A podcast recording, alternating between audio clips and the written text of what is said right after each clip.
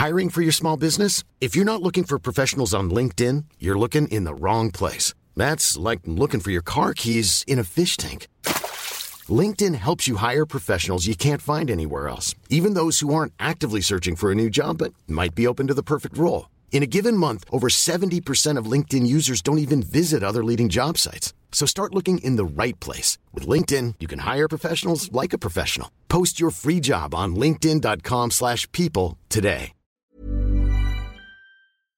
Cette émission vous est présentée avec la très gracieuse participation de Lotera, Bob KRC, Alban, Digital Time, Guillaume Père, Geoffrin Barbotet, Hervé Aguilaniedo, Le Gem, Nicolas et Pierre Damien. Bonjour à tous et bienvenue sur le Rendez-vous Tech, l'émission qui explore et qui vous résume de manière compréhensible toute l'actualité tech, internet et gadgets.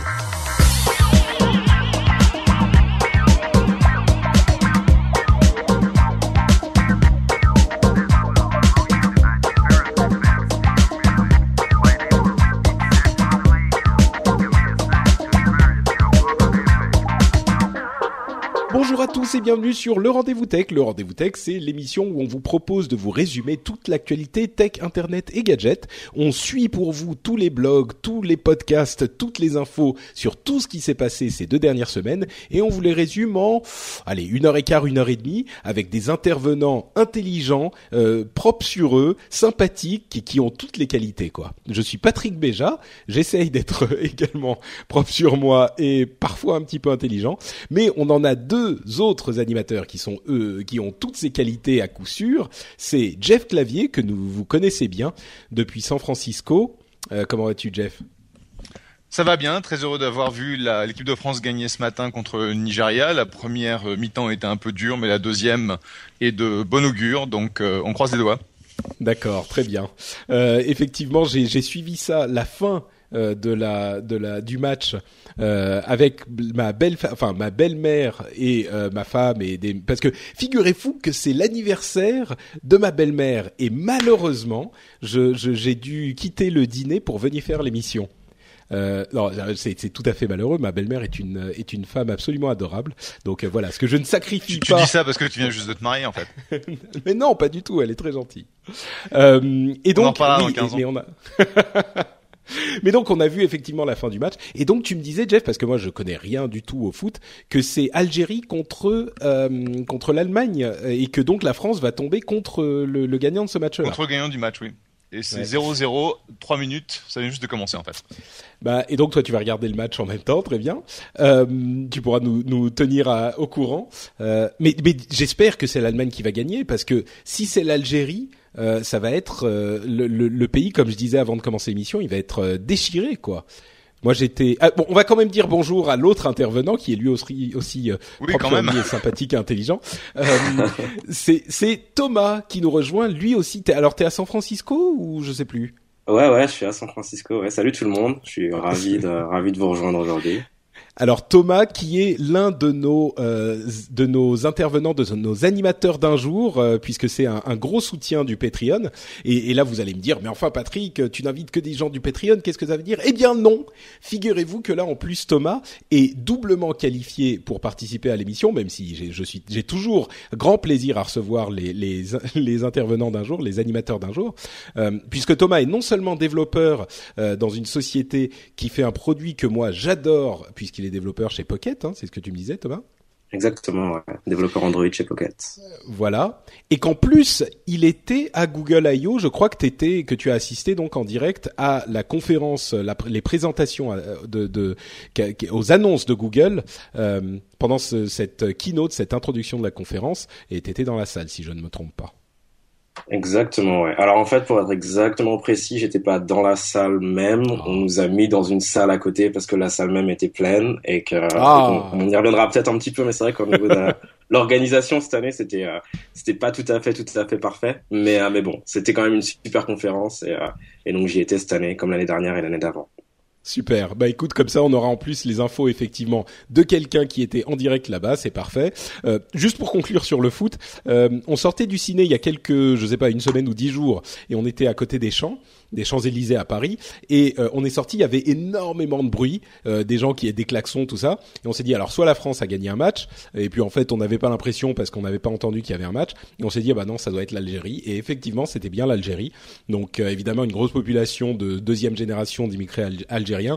Donc imaginons qui est France contre Algérie, France-Algérie en, en, quart de finale, ça va être où, où, vont être les les les, les les comment dire le patriotisme, ça va être très compliqué. Le cœur des supporters, oui. Ouais. Euh, Est-ce que ça veut dire que je préfère que l'Allemagne euh, gagne le match en question d'aujourd'hui? Je sais pas. Mais bah, écoute, on verra bien. On verra bien comment ça se passe. Ce qui a été extraordinaire dans cette coupe depuis le début, ça a été le suspense jusqu'au dernier moment. Et bien souvent, toutes les décisions se sont faites dans les 10, 15, 20 dernières minutes. Donc, euh, on verra bien un peu comment le match se, se profile. Bah écoute, tu vois, toi tu vois ça comme ça. Moi, je me, la manière dont je le dirais en tant que totalement pas fan de foot, c'est c'est très très chiant pendant euh, 75 minutes et après il se passe un truc, tu vois? Donc euh, vision légèrement différente. Je suis sûr que la plupart d'entre vous sont plutôt du côté de Jeff que du mien. Euh, bon, allez, ça suffit de parler de foot, non? À moins que tu veuilles ajouter quelque chose, Jeff. Non, non. Ce que, le, seul truc que je noterais, c'est que le, le, foot a jamais été super populaire aux États-Unis, et cette Coupe du Monde a été assez extraordinaire en termes de, de popularité, où on voit en fait le, le, streaming sur ESPN, qui est la grosse chaîne du sport euh, aux États-Unis, battre euh, les résultats, chiffres euh, du baseball, du football américain, etc. Donc il y a une, vraie, un vrai engouement derrière cette Coupe du Monde aux États-Unis. Donc on va voir un petit peu si si le sport se développe ici. C'est vrai que euh, moi, tous mes, mes amis euh, sur Twitter et tout ça, euh, et c'est marrant, là, on revient à la question tech parce que on parle un petit peu des, des, de la manière dont ça rapproche les gens. Et moi, je me rends compte que sur les réseaux sociaux, sur Twitter, sur Google+, il y a énormément de gens qui parlent de cette Coupe du Monde et qui suivent, évidemment les Américains sont dans la Coupe, donc euh, peut-être que ça les motive plus, mais quand même, euh, jusqu'à cette Coupe du Monde, le, le foot c'était plutôt le sport pour les filles au lycée, euh, et, et aujourd'hui ils sont vraiment complètement derrière leur équipe, et, et, je le constate énormément, il y a pour la première fois plein d'Américains sur Twitter qui parlent de foot, de soccer comme ils disent. Donc euh, bon, bref, voilà pour la parenthèse foot. On se devait de la faire. On est quand même la France est en est en quart de finale. On devait parler un tout petit peu de foot, mais ça fait à peine six minutes qu'on a lancé l'émission, donc on est encore euh, raisonnable dans notre dépassement des temps avant de lancer le vrai sujet de l'émission, qui va être euh, pour aujourd'hui, on va en avoir deux gros. Google I.O. bien sûr, où euh, Google a annoncé énormément de choses pour Android, et le Fire Phone d'Amazon qui a été annoncé il y a une petite semaine à peu près. Euh, donc le téléphone d'Amazon qu'on attendait depuis un moment, mais qui a peut-être de quoi nous surprendre malgré tout. Euh, avec des, des, fonctionnalités comme, enfin des fonctionnalités assez intéressante. On va y revenir euh, dans le deuxième sujet. Commençons donc avec Google I.O.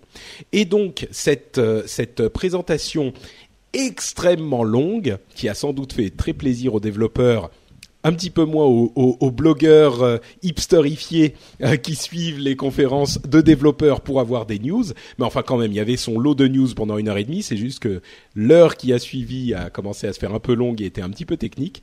Euh, présenté donc principalement par Sundar Pichai, euh, qui est le vice-président senior pour euh, Android, Chrome, Google Apps, tout ça. D'abord, peut-être la, la, première question, un truc que j'aime bien. Euh, dont j'aime bien discuter quand on commence à parler de ces conférences.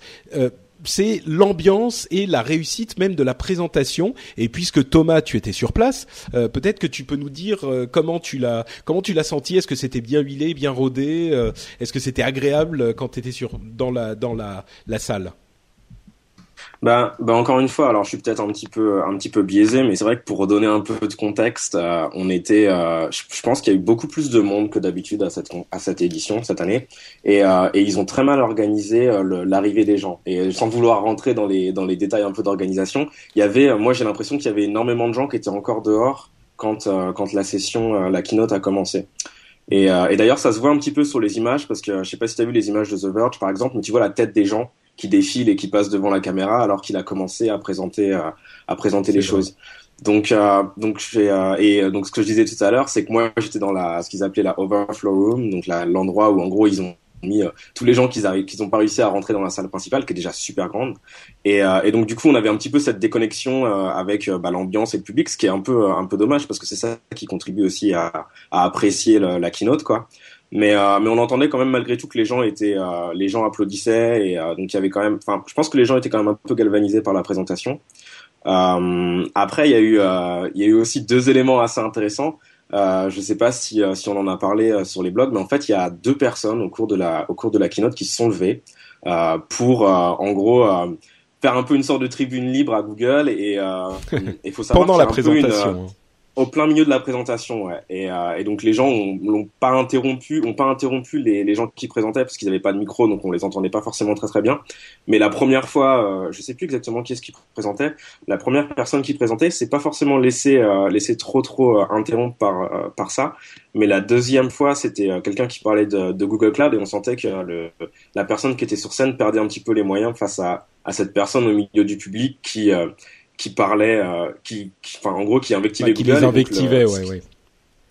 Donc c'était quoi la, la, première la première personne c'était à propos des évictions euh, d'appartements et puis la deuxième c'était à propos de, de, des problèmes de, de privacy non? C'était quoi? Non la deuxième c'était Boston Dynamics. Euh, vous savez la société qui fabrique des robots qui a des contrats avec les militaires. Et effectivement il disait c'était même un petit peu ridicule ça a plutôt levé des rires que des, des vraies euh, préoccupations il disait euh, ah mais réveillez-vous euh, Google est en train de construire des robots tueurs euh, ils sont en train de construire des robots tueurs réveillez-vous réveillez-vous. Et il faisait référence certainement à Boston Dynamics qui a des contrats avec les militaires mais entre parenthèses Google a annulé les contrats. Donc ils sont en train de les terminer ils en ont toujours mais ils ont annulé pour la suite. Donc c'est vraiment pas. Et à chaque fois les personnes qui faisaient les, présentations ont plutôt pas mal rebondi. Euh, il y avait une personne qui avait fait une référence pour à la première, euh, euh, la première personne qui s'est levée. Le présentateur a ensuite dit donc vous pouvez utiliser cette application pour faire ci ou ça. Ou si vous voulez faire une manifestation un petit peu longue, c'était pour la batterie d'Android. De, la deuxième a dit voilà donc je euh, à propos de Boston Dynamics, et des robots militaires donc c'est une application qui fait ci ça ça c'est l'application la plus euh, la plus paisible dans le sens de la paix la plus pacifique voilà que j'arrive à faire donc euh, ouais mais bon. Ouais voilà c'est intéressant que et c'est marrant parce que c'est assez euh, c'est assez inédit en fait. Enfin moi c'est euh, enfin j'ai jamais vu ce genre de choses que ce soit chez Google ou ailleurs. Enfin une conférence technologique qui est interrompue comme ça. On sent malgré tout et Jeff je pense pourra confirmer on sent malgré tout qu'il y a enfin de dire que c'est des, des tensions des tensions sociales c'est un petit peu excessif mais on sent malgré tout que les gens qui euh, qui, euh, qui ont des griefs à l'égard de Google et des sociétés technologiques sont de plus en plus visibles et font de plus en plus de bruit quoi mais euh, je pensais que, enfin, je pensais pas que, que, ça arriverait en plein milieu de la keynote. Ah, c'est vrai, des gens... c'est vrai, que c'est jamais arrivé dans une euh, keynote, que ce soit euh, Salesforce, que ce soit Apple, parce que je pense qu'ils font beaucoup plus attention aux gens qui sont dans le dans l'événement. Mais tu as raison, ça, c'est c'est vraiment la preuve d'une tension sociale réelle et qu'à un moment ou à un autre, si jamais on n'arrive pas à reverser la reverser la vapeur, comment dire? Inverser la vapeur. Inverser la vapeur, reverse, inverser la vapeur. Merci. Euh, ça va péter quoi. Ouais, il y a effectivement et il y avait aussi des manifestants sur le devant le, la salle avant ça. Donc effectivement, c'est surprenant que ça soit plus chez Google qu'ailleurs, mais en même temps, Google est peut-être plus omniprésent. Bref, passons aux produits, aux trucs de, de geek et aux trucs vraiment intéressants qui ont été annoncés. Euh, il y a toute une série de choses qui a marqué cette conférence parce qu'ils ont annoncé énormément de produits différents. Euh, moi, je dirais qu'il y a deux choses que j'ai retenues. Euh, D'une part, le fait que Android arrive partout, c'est-à-dire qu'on a une Android TV, on a Android dans la voiture, on a euh, Android, enfin Google Fit qui, qui est avec, qui marche avec Android Wear, donc Android sur le poignet, euh, Android dans la maison, euh, les Chromebooks qui vont pouvoir faire tourner donc des ordinateurs qui vont pouvoir faire tourner des applications Android. Android est absolument partout. Et ça, c'est quelque chose de vraiment euh, marquant dans cette, euh, dans cette conférence. L'autre chose qui m'a vraiment marqué, c'est le, le, le, fait qu'ils sont en train de refondre complètement le design d'Android, le côté euh, vraiment look, avec ce qu'ils appellent le material design, qui est une sorte de allez, on va dire une sorte de flat design, mais avec un petit peu de profondeur. Ils appellent ça des, des pixels avec de la profondeur.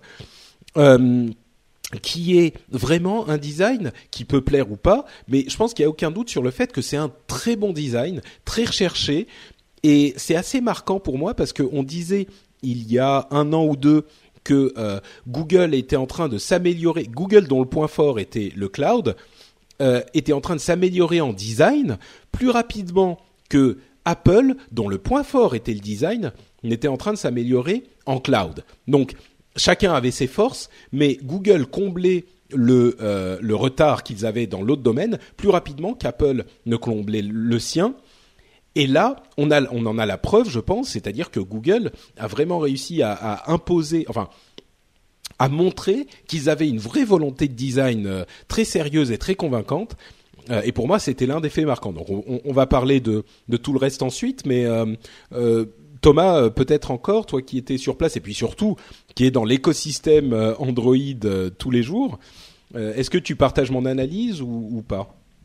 Ouais, complètement. et pour reconduire, en fait, c'est sur ce que tu disais, l'espèce d'inversion de, tendance comme ça, de, voir un Google qui est très très fort sur le, enfin, ou en tout cas qui essaye d'être très fort sur le design, alors que bah c'est pas forcément son ADN, on va dire. C'est vraiment marquant à un point où même sur le plan des des nouvelles API ou des nouvelles fonctionnalités de l'OS, en fait, il y a beaucoup de choses qui ont été annoncées dans les sessions, euh, les sessions Android, euh, qui expliquaient que, euh, enfin, qui nous montraient en fait que les nouvelles API étaient vraiment dirigées vers l'implémentation de ce nouveau, de cette nouvelle interface, enfin, ce nouveau type d'interface graphique.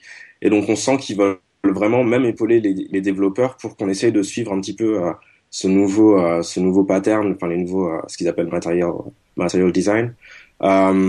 En ce qui concerne la réception, donc toi tu disais que ça te plaisait beaucoup. Je suis assez, enfin, c'est, je trouve pas ça moche, je trouve pas ça, je trouve, je trouve ça plutôt joli. Mais c'est vrai que, euh, enfin, je suis encore un peu, je sais pas, un peu dubitatif quant à l'adoption que que ça va avoir, parce que c'est quand même un changement qui est assez assez important.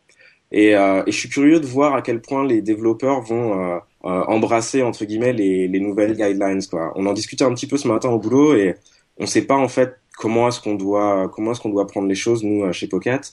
On ne sait pas si on doit euh, si on doit bah, faire en sorte que Pocket ressemble à une application euh, une application made in Google. A priori c'est pas forcément ça qu'on va faire. Ou alors si on doit si on doit continuer à un peu essayer de suivre notre notre petit bonhomme de chemin et, et avoir nos propres nos propres éléments graphiques auxquels on tient euh, ou si ce sera entre les deux, et c'est probablement euh, probablement la solution qu'on choisira, sûrement une alternative entre ces deux solutions-là.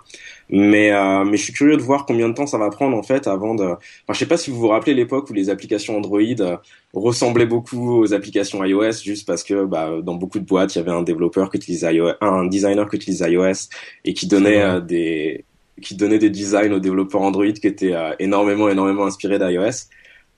donc on en est très loin aujourd'hui mais malgré tout, euh, bah, des fois, il y a quand même un petit peu d'une application à une autre, il y a quand même des, des différences et, euh, et, les applications sont quand même assez hétérogènes. Et je me pose un peu la question, moi, de, de, de ce à quoi ressemblera Android dans six mois, en fait, quand, ça, quand ce sera sorti, quand cette version sera sortie et que les gens vont commencer à développer pour ça. Alors effectivement, c'est la version 5 euh, d'Android qui était en preview, qui est Android L. Vous savez qu'ils ont une lettre euh, par nouvelle version.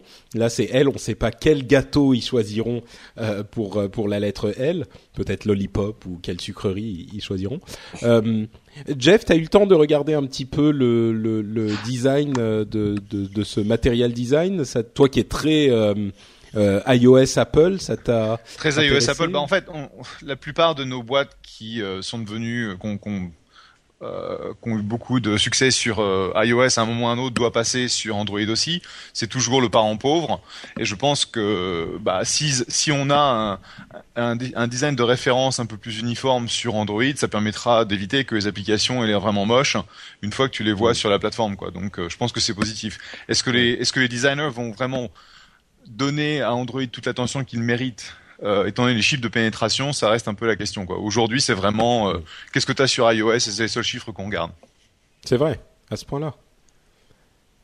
Yep. Bah, d'accord. Euh, bah, c'est intéressant, effectivement, pour ceux qui ne savent pas.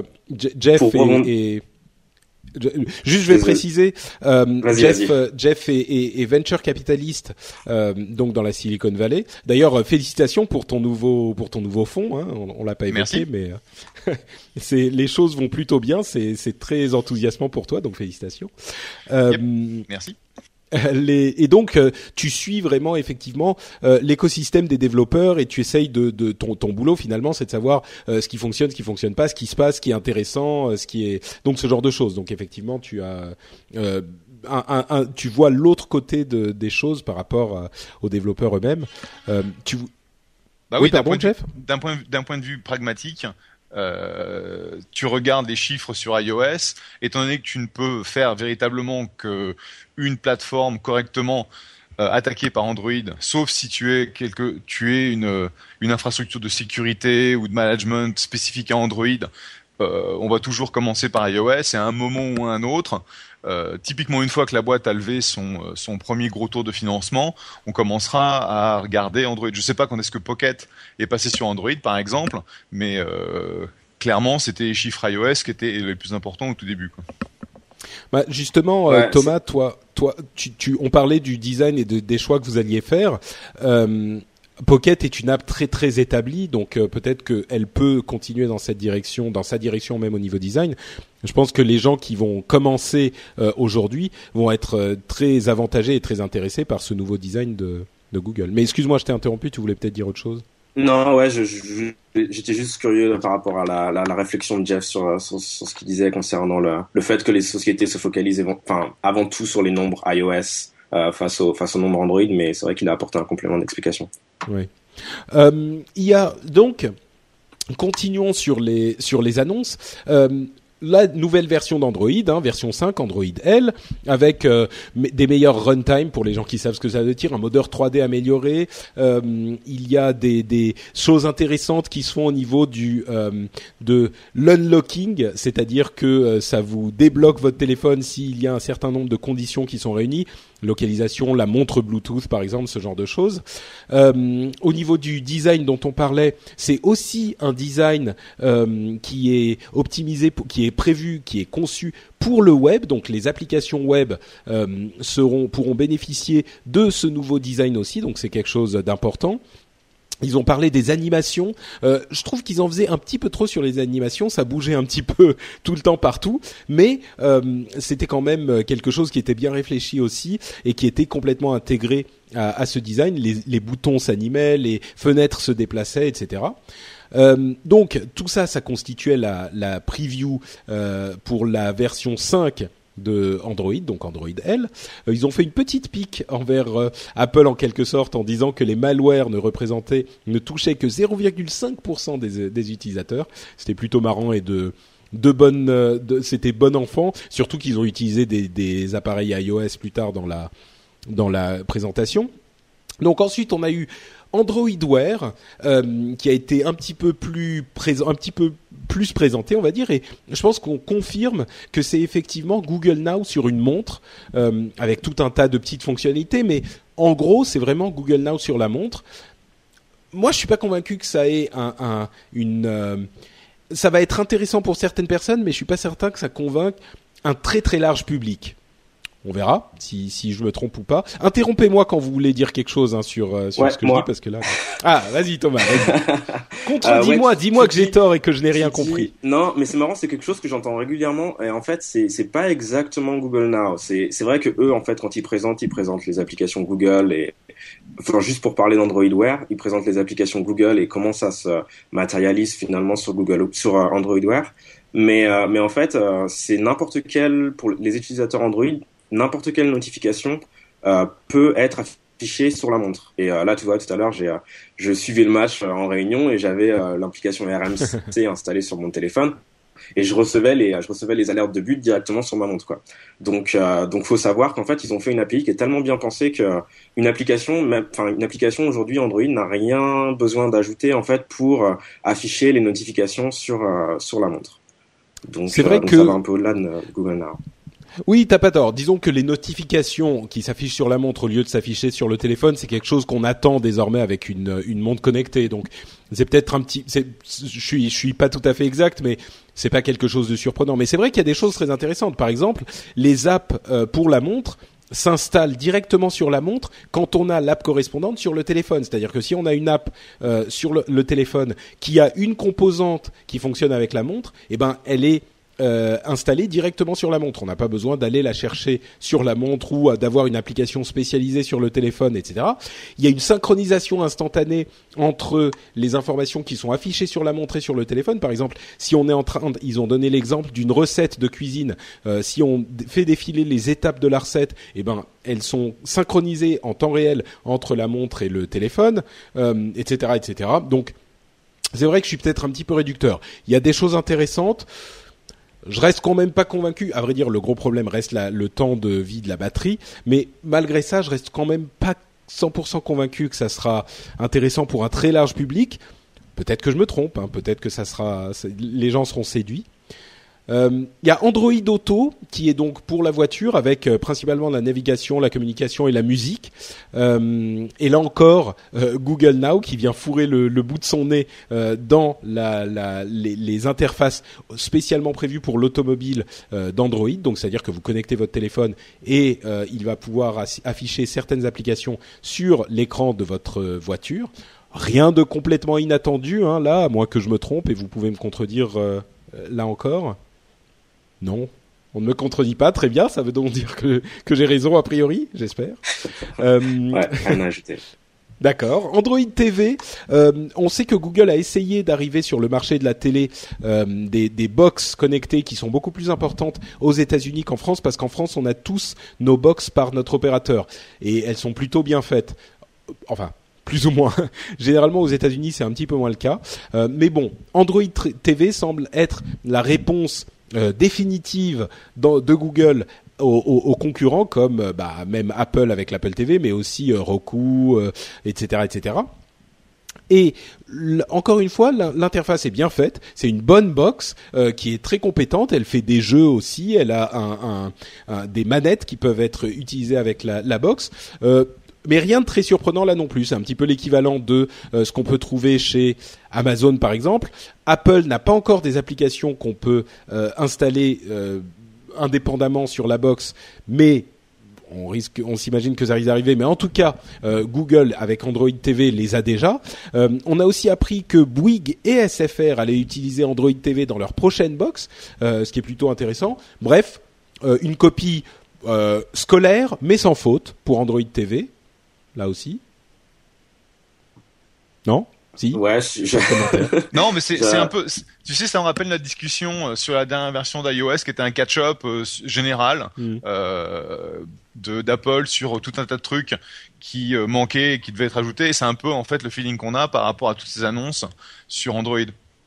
Parce que bon, t'as euh, une Android télé, ouais, euh, great. Euh, ça veut dire quoi? Ça veut dire que t'as euh, une version euh, de l'Apple TV qui marche pas mal, qui vient de chez Google, ça va marcher pas mal. Mais est-ce que c'est oui. fantasmagorique? Non.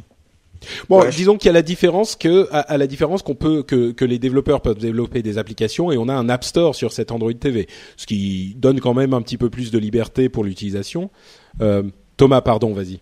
Ouais, moi, moi ce que j'ai eu du mal à voir, euh, c'est finalement quelle est la différence avec euh, l'ancienne euh, l'ancienne Google TV qu'ils ont essayé de lancer il y a deux ans. Quoi. On, sent qu'on est deux ans plus tard, donc les applications ont, ont, évolué, l'interface est plus jolie, l'ergonomie a, a, été améliorée, mais finalement, enfin, ce qui avait posé problème à ce qui avait pro posé problème à Google TV, euh, c'était euh, le prix d'une part et puis le fait que les, les, constructeurs soient pas forcément super enclins à suivre le mouvement. Et j'ai pas forcément l'impression qu'ils aient énormément bossé là-dessus en fait. Enfin, je pense que ça peut être génial si euh, si ça décolle, mais bon, si on est 12 à avoir une, une Android TV à la mmh. maison, bah les développeurs vont pas forcément se, se précipiter à développer dessus quoi. C'est pas faux. Disons que, à mon avis, euh, les, le prix, ils peuvent travailler dessus parce que effectivement, on est, comme tu dis, un petit peu plus tard euh, et les prix ont baissé. Et ensuite, euh, les constructeurs, pendant longtemps, ils ont essayé de trouver leur propre solution pour ce type de, de problème, c'est-à-dire pour avoir une télé intelligente. Et je pense que, comme dans d'autres domaines, la voiture par exemple, on n'a pas trouvé un standard qui a émergé ou une réponse vraiment satisfaisante. Et surtout souvent les constructeurs de télé ils savent construire les télés ils savent pas forcément faire de bons euh, de bonnes interfaces.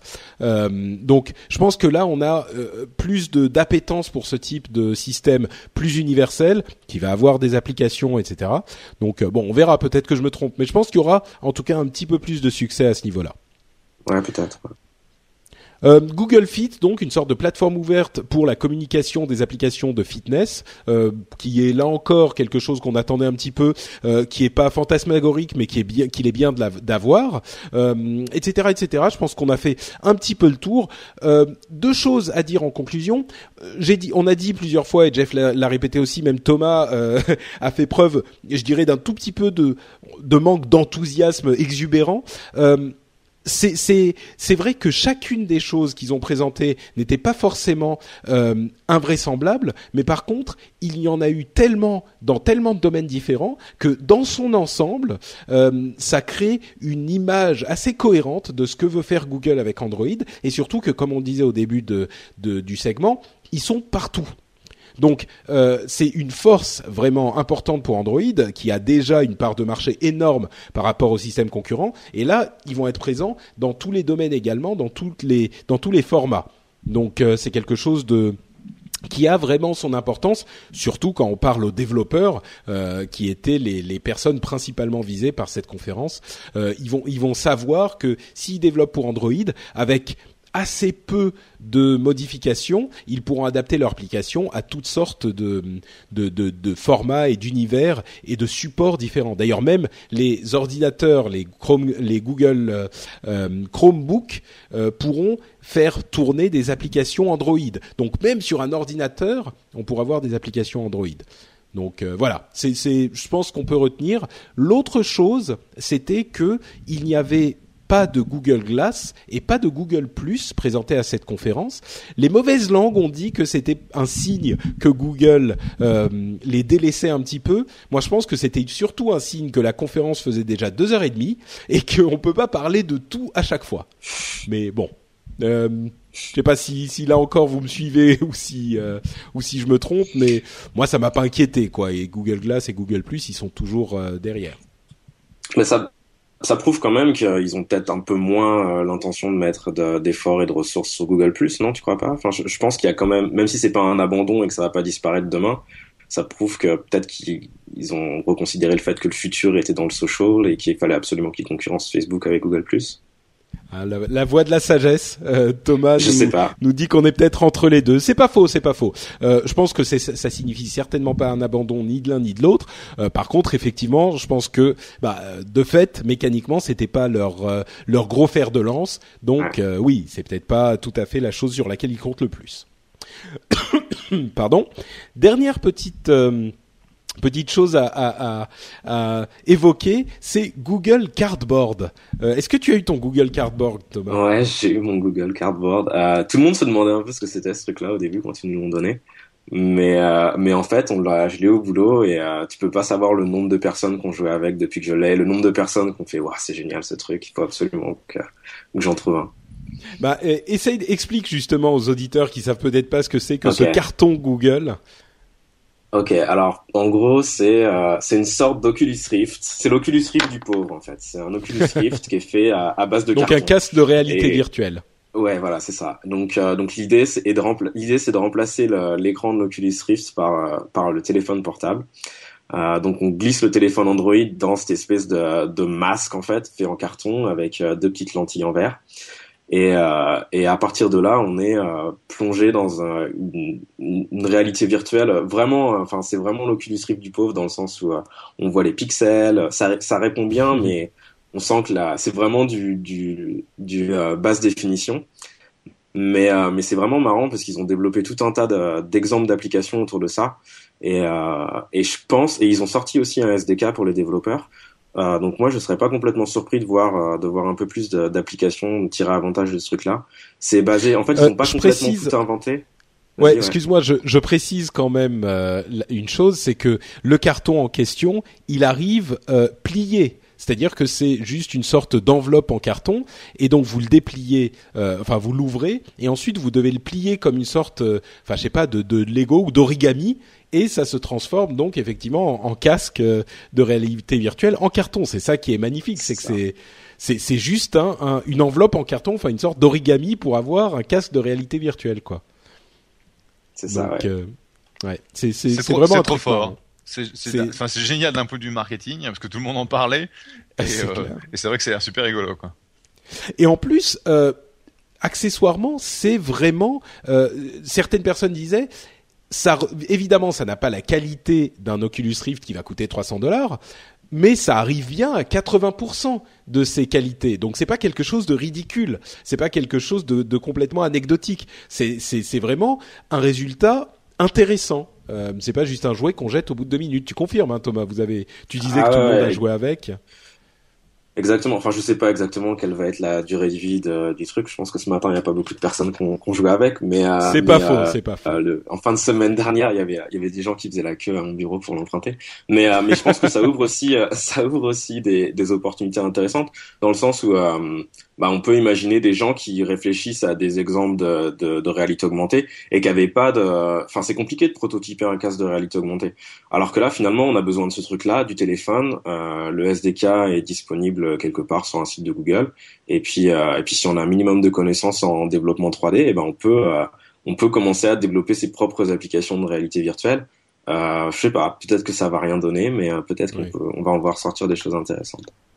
Bon, en même temps, pour être clair, euh, c'est pas non plus que Google euh, en a fait des caisses euh, et qu'ils pensaient en, faire la, nouvelle, le nouveau fer de lance justement euh, de, leur société. C'était juste un petit truc marrant qu'ils ont livré à la fin. donc voilà. Je pense qu'on a fait le tour de la fameuse Google I.O. Jeff, point foot, il y a toujours pas de de, de goal? Non, toujours 0-0. D'accord, ok. Bon, bah tout va bien, on n'a rien raté jusqu'à maintenant. Euh, on va continuer avec euh, le Amazon Fire Phone, qui est donc le téléphone d'Amazon, euh, dont on avait entendu parler depuis quelques semaines déjà, voire quelques mois, et qui a enfin été annoncé par Jeff Bezos, là encore dans une conférence, comment dire, un tout petit peu on, on, dit en anglais awkward. C'était un peu mal à l'aise, quoi. Ça allait, c'était correctement tenu, mais c'était pas non plus hyper à l'aise. Il y a eu des moments un petit peu embarrassants. Euh, bon, voilà. Mais bon, moi, je, vous savez que je regarde toujours toutes les conférences de ce type-là. C'est mon, c'est ma coupe du monde à moi, ces, ces choses-là. Bon, là, c'était pas complètement convaincant. C'était un match moyen, on va dire. Euh, mais il n'empêche que le produit était assez intéressant. Alors, euh, deux choses qui sont allez, trois choses qui sont vraiment intéressantes. Bon, d'une part, le téléphone, c'est euh, un téléphone moyen haut de gamme, euh, à un prix de téléphone haut de gamme, donc il est un petit peu cher. Il est disponible qu'aux États-Unis pour le moment, mais là où c'est intéressant, c'est qu'il a euh, deux ou trois fonctionnalités différentes. Première, le euh, ce qu'ils appellent la dynamic perspective, la perspective dynamique. On avait parlé d'une question de euh, de d'écran 3D. En fait, l'écran est un écran normal, mais la perspective change quand on bouge la tête. C'est-à-dire que on a l'impression de pouvoir regarder à l'intérieur de l'écran. Imaginez qu'il y ait euh, un arbre avec un autre arbre derrière. Quand vous tenez l'écran devant vous, eh ben vous voyez pas l'arbre qui a derrière, mais si vous déplacez la tête en tenant l'écran immobile, eh ben vous allez pouvoir voir l'image à l'écran change parce que il y a des caméras sur toute la machine qui regarde où sont vos yeux et où est votre tête. Et donc, comme elle voit que vous vous déplacez un petit peu, l'image à l'écran va changer et vous allez pouvoir, elle va vous afficher euh, l'arbre qui est derrière, comme si vous, effectivement, vous bougiez la tête euh, dans un environnement où il y a euh, cette profondeur. Donc, c'est une technologie vraiment convaincante euh, qui moi m'avait bluffé au moment où j'avais vu les premiers tests il y a des années de ça avec des gens qui avaient fait des sortes de hacks avec euh, les manettes de la Wii euh, à l'époque hein, donc il y, a, il y a très longtemps. Et je me disais mais c'est pas possible que personne n'utilise cette technologie c'est tellement bluffant. Et effectivement donc sur le téléphone c'est tout à fait convaincant. Enfin convaincant techniquement parce que ensuite la question qu'il faut poser c'est est-ce que ça va servir à quelque chose concrètement? J'ai je suis pas convaincu d'avoir vu des, des, exemples dans cette conférence euh, d'une utilisation cohérente de cette technologie. Est-ce que vous, vous pensez que ça va vraiment être utile d'avoir un truc comme ça ou ça va rester à l'état de gadget? Euh, Qui veut? Euh, Thomas Ok, j'allais laisser la parole à euh, ouais, je pense exactement. J'allais, ouais, c'est exactement ce que je me disais. C'est pourquoi faire quoi. Ok, c'est génial, c'est mm. c'est vraiment joli et c'est vrai que c'est incroyable de, de réussir à mettre autant de technologie dans un téléphone parce que ça a vraiment l'air de très bien marcher. Euh, mais euh, je je vois pas. Enfin, aujourd'hui, les applications qui sont développées euh, qui sont développées aujourd'hui, enfin, tirent pas forcément avantage de ça quoi. Et c'est vrai que je pense que si on veut vraiment euh, bah, aller dans le sens de fournir une expérience extraordinaire en utilisant ce, ce, head tracking, va falloir repenser nos applications. Va falloir. Euh, ils ont montré des exemples de euh, Amazon Maps qui euh, qui te laissait. Enfin, tu bouges le téléphone dans un sens, ça t'affiche certaines choses. Tu bouges dans l'autre, ça t'en affiche d'autres. Mais est-ce qu'on a vraiment besoin de mettre de, mettre six caméras sur sur la front face d'un téléphone pour pour te fournir ce genre de ce genre d'expérience? Je suis pas complètement certain, quoi. Hmm. Jeff, un petit peu plus convaincu par euh, ce qu'ils avaient Non, je pense que bah, comme comme toute avancée euh, technologique, il faut voir quelle est l'application qui va la, la, mettre en valeur. Et euh, ce qui ce qui m'a un peu étonné, c'est qu'Amazon n'ait pas annoncé un ou deux développeurs. Si, Apple avait fait la même chose, tu aurais eu deux ou trois développeurs qui ont tiré parti de la technologie sur la scène. avec Bezos et tu verrais un petit peu à quoi sert la technologie alors que là bah, c'est super sympa mais qu'est-ce que tu fais avec quoi? Mmh, ouais c'est vrai qu'on n'avait pas, on n'avait pas énormément d'applications concrètes euh, et convaincantes. Bon, c'était un petit peu ma, préoccupation. Visiblement, vous la partagez. Euh, L'autre chose qui a été annoncée, euh, c'était la fonction Firefly. C'est bien ça, hein, je dis pas de bêtises. Firefly, c'est euh, ce qui a donné au, à ce téléphone le surnom de euh, la machine à acheter d'Amazon. Euh, c'est c'est qui est-ce qui avait donné ce nom C'était PC World, je crois, euh, copié d'ailleurs par euh, que je ne dise pas de bêtises. The Verge, voilà, qui est mon site anglophone de référence, euh, qu'il avait appelé The Ultimate Buying Machine. Alors en fait, qu'est-ce que ça fait? C'est euh, une application en fait qui pourrait d'ailleurs entre parenthèses exister sur n'importe quel appareil, euh, une application qui utilise le micro et euh, l'appareil photo pour reconnaître n'importe quel objet ou bon presque n'importe quel objet ou chanson ou série télé ou film et vous donner des informations dessus bien sûr, une des informations essentielles qu'elle pourra vous donner, c'est combien ça coûte sur Amazon et est-ce que vous voulez vous le faire livrer euh, le lendemain à la maison ou dans deux jours à la maison. Euh, c'est-à-dire que vous pouvez, euh, c'est assez bluffant en tout cas. il faudra voir comment ça marche dans la pratique, mais la démonstration qu'il a fait dans la conférence était plutôt convaincante, c'est-à-dire qu'il regardait un CD ou un livre avec la caméra et au bout de deux secondes, ça reconnaissait l'objet et ça vous donnait la fiche de l'article correspondante. Pareil pour les chansons, on connaissait ça avec Shazam. Pareil pour toutes les euh, séries ou les films qu'ils ont dans leur euh, base de données.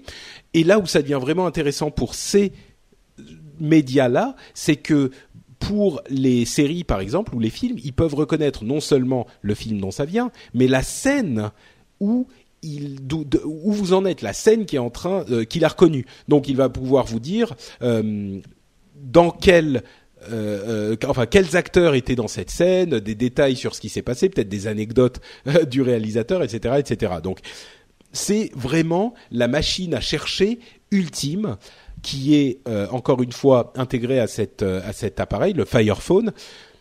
Et la première chose à laquelle on pense, c'est les gens qui font du showrooming. Euh, c'est un anglicisme et un barbarisme même euh, qui exprime l'idée que on va aller, par exemple, à la Fnac ou chez Darty ou ce que c'est, regarder donc faire comme un showroom, utiliser ces boutiques comme un showroom, et ensuite euh, faire le utiliser la fonction Firefly de notre appareil pour l'acheter ailleurs.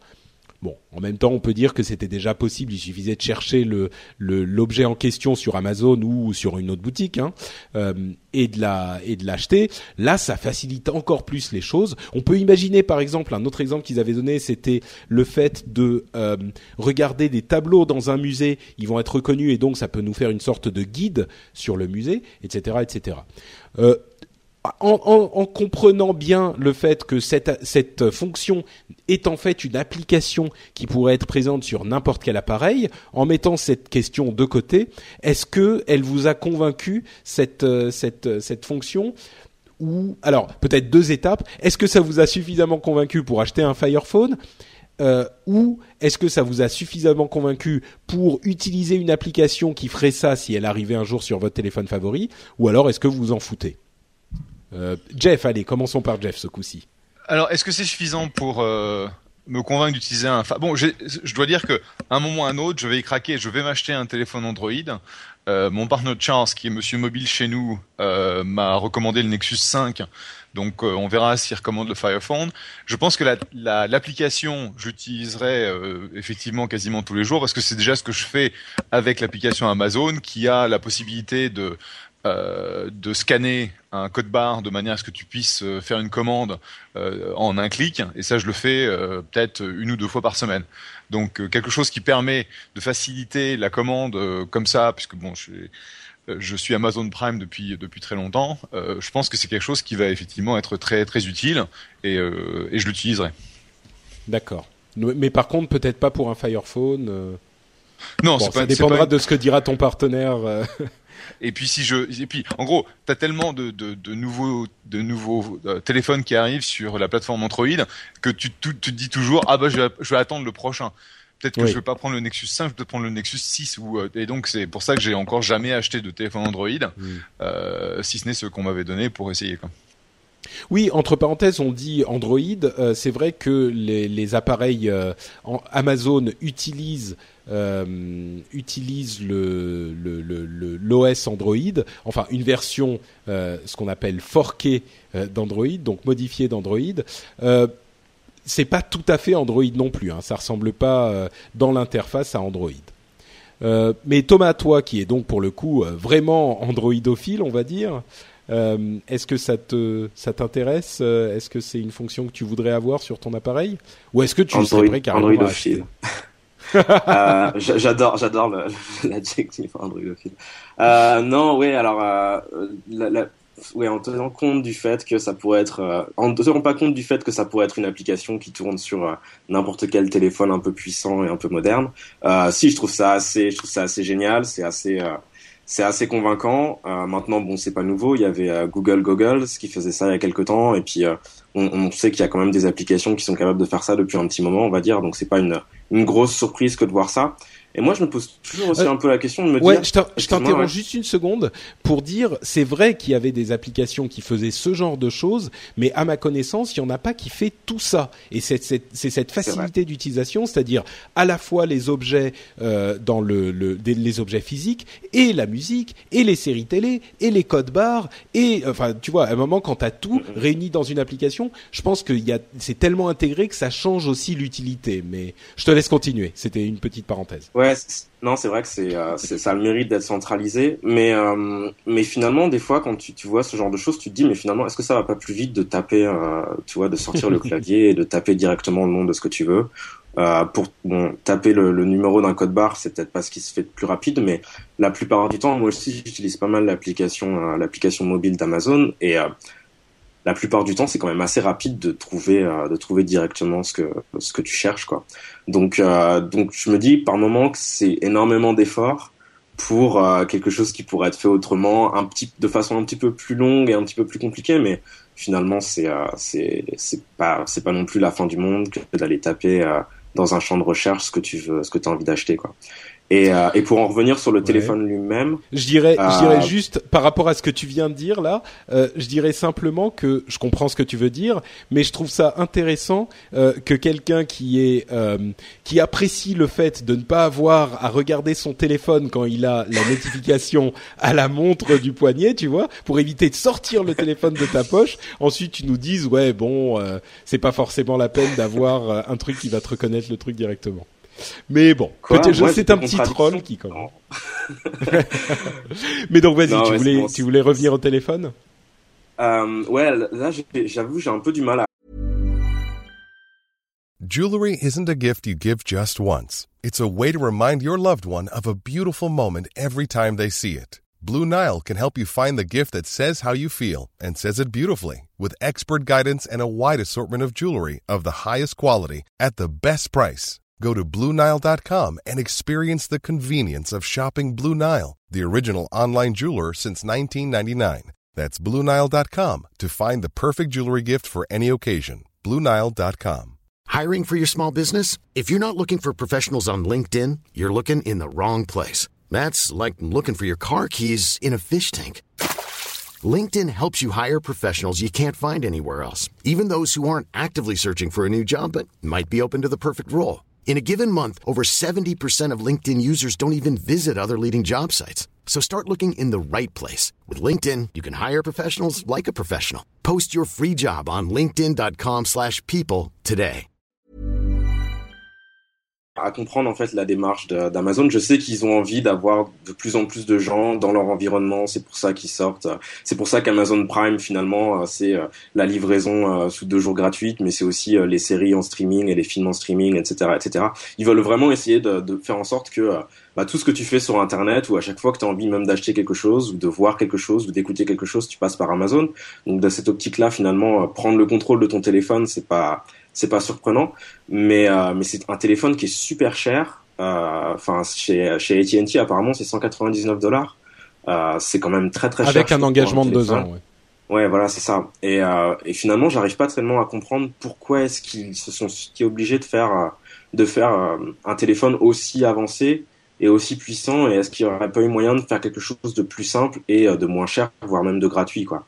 Et, euh, et puis bon, moi je l'achèterai pas parce que c'est pas Firefox OS, euh, Firefox OS, euh, Fire OS. Pour moi, c'est pas c'est pas vraiment d'Android. Enfin, ils ont euh, ils ont euh, réinventé. On parlait de, de UI pattern et de UX pattern avant. Ils ont réinventé Android à leur sauce. Ils ont ils ont changé énormément de choses dans l'OS.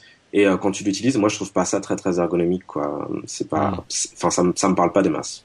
D'accord. Bah, peut-être effectivement que la conclusion de cette histoire, c'est que euh, c'est un téléphone qui est prévu uniquement ou presque exclusivement pour les utilisateurs euh, d'Amazon, pour les, utilisateurs chevronnés d'Amazon, euh, qui ne sont peut-être pas très spécifiques sur le téléphone qu'ils veulent avoir. Bon, euh, c'est peut-être pas une population énorme, mais en même temps, ils ont restreint un petit peu la disponibilité en étant que chez AT&T, comme tu le disais. Euh, donc, c'est peut-être un essai. Et on pouvait se poser la même question avec euh, la, la, tablette. Dont je ne me souviens même plus du nom, le Fire, euh, Kindle, Fire, voilà, le Kindle Fire. Et en fait, ils se rendent compte que d'une part, bah, elle se vend pas mal, et d'autre part que les gens qui ont un Kindle Fire achètent énormément sur Amazon. Donc ils se disent, on, on, il fallait qu'on ait aussi un téléphone. On a essayé de faire le meilleur téléphone qu'on pouvait, complètement orienté sur Amazon. Maintenant, si on n'en vend pas des milliards, bah, ok, c'est pas la fin du monde, mais au moins on a cette pièce manquante de notre écosystème qui est disponible pour les gens qui veulent. On donne aux gens qui veulent la possibilité de euh, d'être complètement englobés dans notre écosystème, la possibilité de le faire. Puisque bien sûr, on l'a pas évoqué, mais pour les gens qui sont sur Amazon Prime ou Amazon Premium euh, en français, euh, ils ont droit à la musique gratuite, pas tous les titres du monde, mais il n'empêche, de la vidéo gratuite, etc., etc. en streaming. Donc euh, et des livres, euh, possibilité de louer des livres euh, chez dans la boutique Kindle, etc., etc. Donc Amazon Prime, c'est un vrai écosystème complet qui peut convenir quand on se rend compte à quel point ça devient bon marché si on, on, prend en compte tous les éléments et tous les trucs qu'il offre. Donc bon, peut-être effectivement la. Oui, Thomas? J'allais ajouter, ouais, de facto, en fait, on est, euh, on est sur premium. Enfin, le, le fait d'acheter le téléphone, euh, si on n'a pas de, si on n'a pas de, de, compte Amazon Premium, euh, de facto, on a un an de premium euh, offert quand on achète le téléphone. mais quand on achète le, le, le, téléphone d'Amazon. Mais, mais la question que je me pose en fait en tant que, en tant que client final, ou la question qu'un client se posera à mon avis, c'est pourquoi est-ce que tu achèterais un, un, téléphone, le téléphone d'Amazon plutôt qu'un iPhone, quoi? Parce que finalement, en termes de prix, c'est la même chose. J'ai quand même du mal à croire qu'il y ait énormément de gens qui vont se dire ah je vais acheter ce téléphone-là parce qu'il est mieux et il est différent de, de l'iPhone mm. plutôt que de prendre un iPhone que tout le monde a. Je suis complètement d'accord. Euh, C'était un peu la, la, question que, enfin la remarque que je voulais faire, c'est que ce qui m'étonne, c'est qu'il s'est pas fait un, un, modèle de discount où en gros tu peux récupérer le téléphone gratuitement à partir du moment où tu t'engages à avoir euh, je sais pas quel volume d'affaires euh, ou de, commandes que tu fais sur Amazon, euh, parce que c'est un peu ce qui aurait du sens. Là, euh, en gros, si tu as un iPhone avec l'appli Amazon, tu fais quasiment 50% de ce dont tu as besoin avec, enfin, tu, tu répliques ce que tu as avec le, le, téléphone Amazon sans en avoir la dépendance. Donc c'est vraiment bizarre. Ben, il y a peut-être euh, une un, un, élément de réponse là-dessus, c'est qu'il y a la fonctionnalité Mayday qui existe sur les Kindle Fire aussi sur les tablettes, qui vous permet d'avoir accès à un service client euh, gratuit directement sur le téléphone. C'est-à-dire que vous allez avoir une la tête d'une personne qui va s'afficher euh, et qui va pouvoir configurer votre téléphone ou qui va pouvoir vraiment faire ce dont vous avez besoin. Et si vous êtes quelqu'un qui veut pas s'emmerder ou même qui sait pas surtout comment configurer les téléphones ou comment faire certaines choses, ça ça peut être très pratique, mais évidemment, ils ont besoin de gens derrière qui font tout ça. Donc peut-être qu'ils veulent limiter l'accessibilité au départ pendant peut-être six mois, un an, et que à terme, il y aura soit un nouveau modèle, soit une baisse de prix qui permettra à plus de personnes euh, d'accéder à ce téléphone. Mais il faut d'abord tester les choses parce que c'est une énorme infrastructure d'avoir un service client euh, disponible. Ils sont disponibles, attention, en 10 secondes, en moins de 10 secondes euh, sur leur Kindle Fire, sur la tablette. Donc si euh, votre grand-mère ou votre oncle ou votre euh, votre père ne sait pas trop s'emmerder avec ne sait pas comment configurer ces trucs avec son téléphone, vous imaginez, vous lui passez un Fire Phone et vous lui dites bon, si tu as un problème avec le téléphone, euh, t'appuies sur ce bouton et il y a quelqu'un de chez Amazon qui va te dire comment corriger ton problème. C'est c'est pratique quand même. Et je pense que ça peut expliquer un petit peu la, la, limitation du, du, de l'accès. Non? Pas convaincu. Moi, j'étais, en fait, pour, pour, tout dire, moi, j'avais même, euh, j'étais tellement convaincu qu'ils allaient sortir un téléphone gratuit qu'il y a, il y a à peu près six mois de ça, j'avais parlé un repas à un copain que, qu'ils allaient, que le téléphone allait, allait être gratuit et du coup, j'ai perdu mon pari, donc c'est pour ça que je suis peut-être un petit peu, un petit peu Non, mais ça, tu, tu avais complètement, tu, aurais, tu avais complètement raison et j'aurais pris exactement le même pari avec toi et donc euh, j'aurais partagé le repas avec toi parce que, ça parce que ça a du sens et, et ouais. pricer c'est ce que tout le monde attend. Amazon, presser un téléphone Amazon à 199 dollars, c'est c'est n'importe quoi quoi. Bah peut-être qu'il sera. Moi ma prédiction c'est que il sera euh, disponible gratuit dans un an quand leur euh, infrastructure sera rodée. Donc euh, si jamais il n'est pas gratuit, je vous paye un repas à tous les deux. Hop, c'est mon pari. Bon, on va euh, donc euh, tourner la page de nos grosses histoires, de nos grosses infos à retenir de ces 15 derniers jours. Euh, et avant de nous diriger vers les news et rumeurs, je vais rapidement remercier encore une dizaine de Patreon qui choisissent de soutenir le rendez-vous tech. vous connaissez désormais la chanson hein, sur patreon.com slash rdvtech. Il y a notamment Frédéric Lecoq, Frédéric Pernaud, Daniel Phillips, Elise FR, que je connais bien, qui m'avait prêté l'iPad premier du nom à l'époque où il n'était pas encore disponible en France pour que je fasse un test. Il y a encore mes vidéos sur YouTube. Euh, Cédric, qui est un autre Cédric que je connais bien, un, gros bonnet du podcast. Euh, Fabien Frossard, Pierre Schweitzer, euh, Freyamir ou Freyjamir, euh, Carrie 854 et Clément Tirsikel, que je remercie très chaleureusement. Donc merci à vous tous et merci à tous ceux qui choisissent de nous soutenir sur le euh, Patreon. Euh, on aura quelques mots sur Patreon un petit peu plus tard. Euh, merci à toi aussi Thomas de, nous soutenir, c'est vraiment très très très apprécié. et un petit mot à tous ceux qui participent au Patreon. Si vous n'avez pas reçu vos emails pour vous dire si vous êtes à un niveau de, de, de Patreon qui vous donne droit à une récompense, si vous n'avez pas reçu le mail, euh, prévenez-moi. N'hésitez pas à m'envoyer un petit mail à euh, rdvtech@frenchspin.com. Euh, normalement, j'ai envoyé les mails à tout le monde et je le fais, disons, dans la première semaine du mois chaque mois. Si vous n'avez pas reçu les mails, prévenez-moi parce que peut-être qu'il y a eu un problème dans, dans l'envoi. Donc, n'hésitez pas à me prévenir. je, je, on corrigera ça, on verra ça ensemble.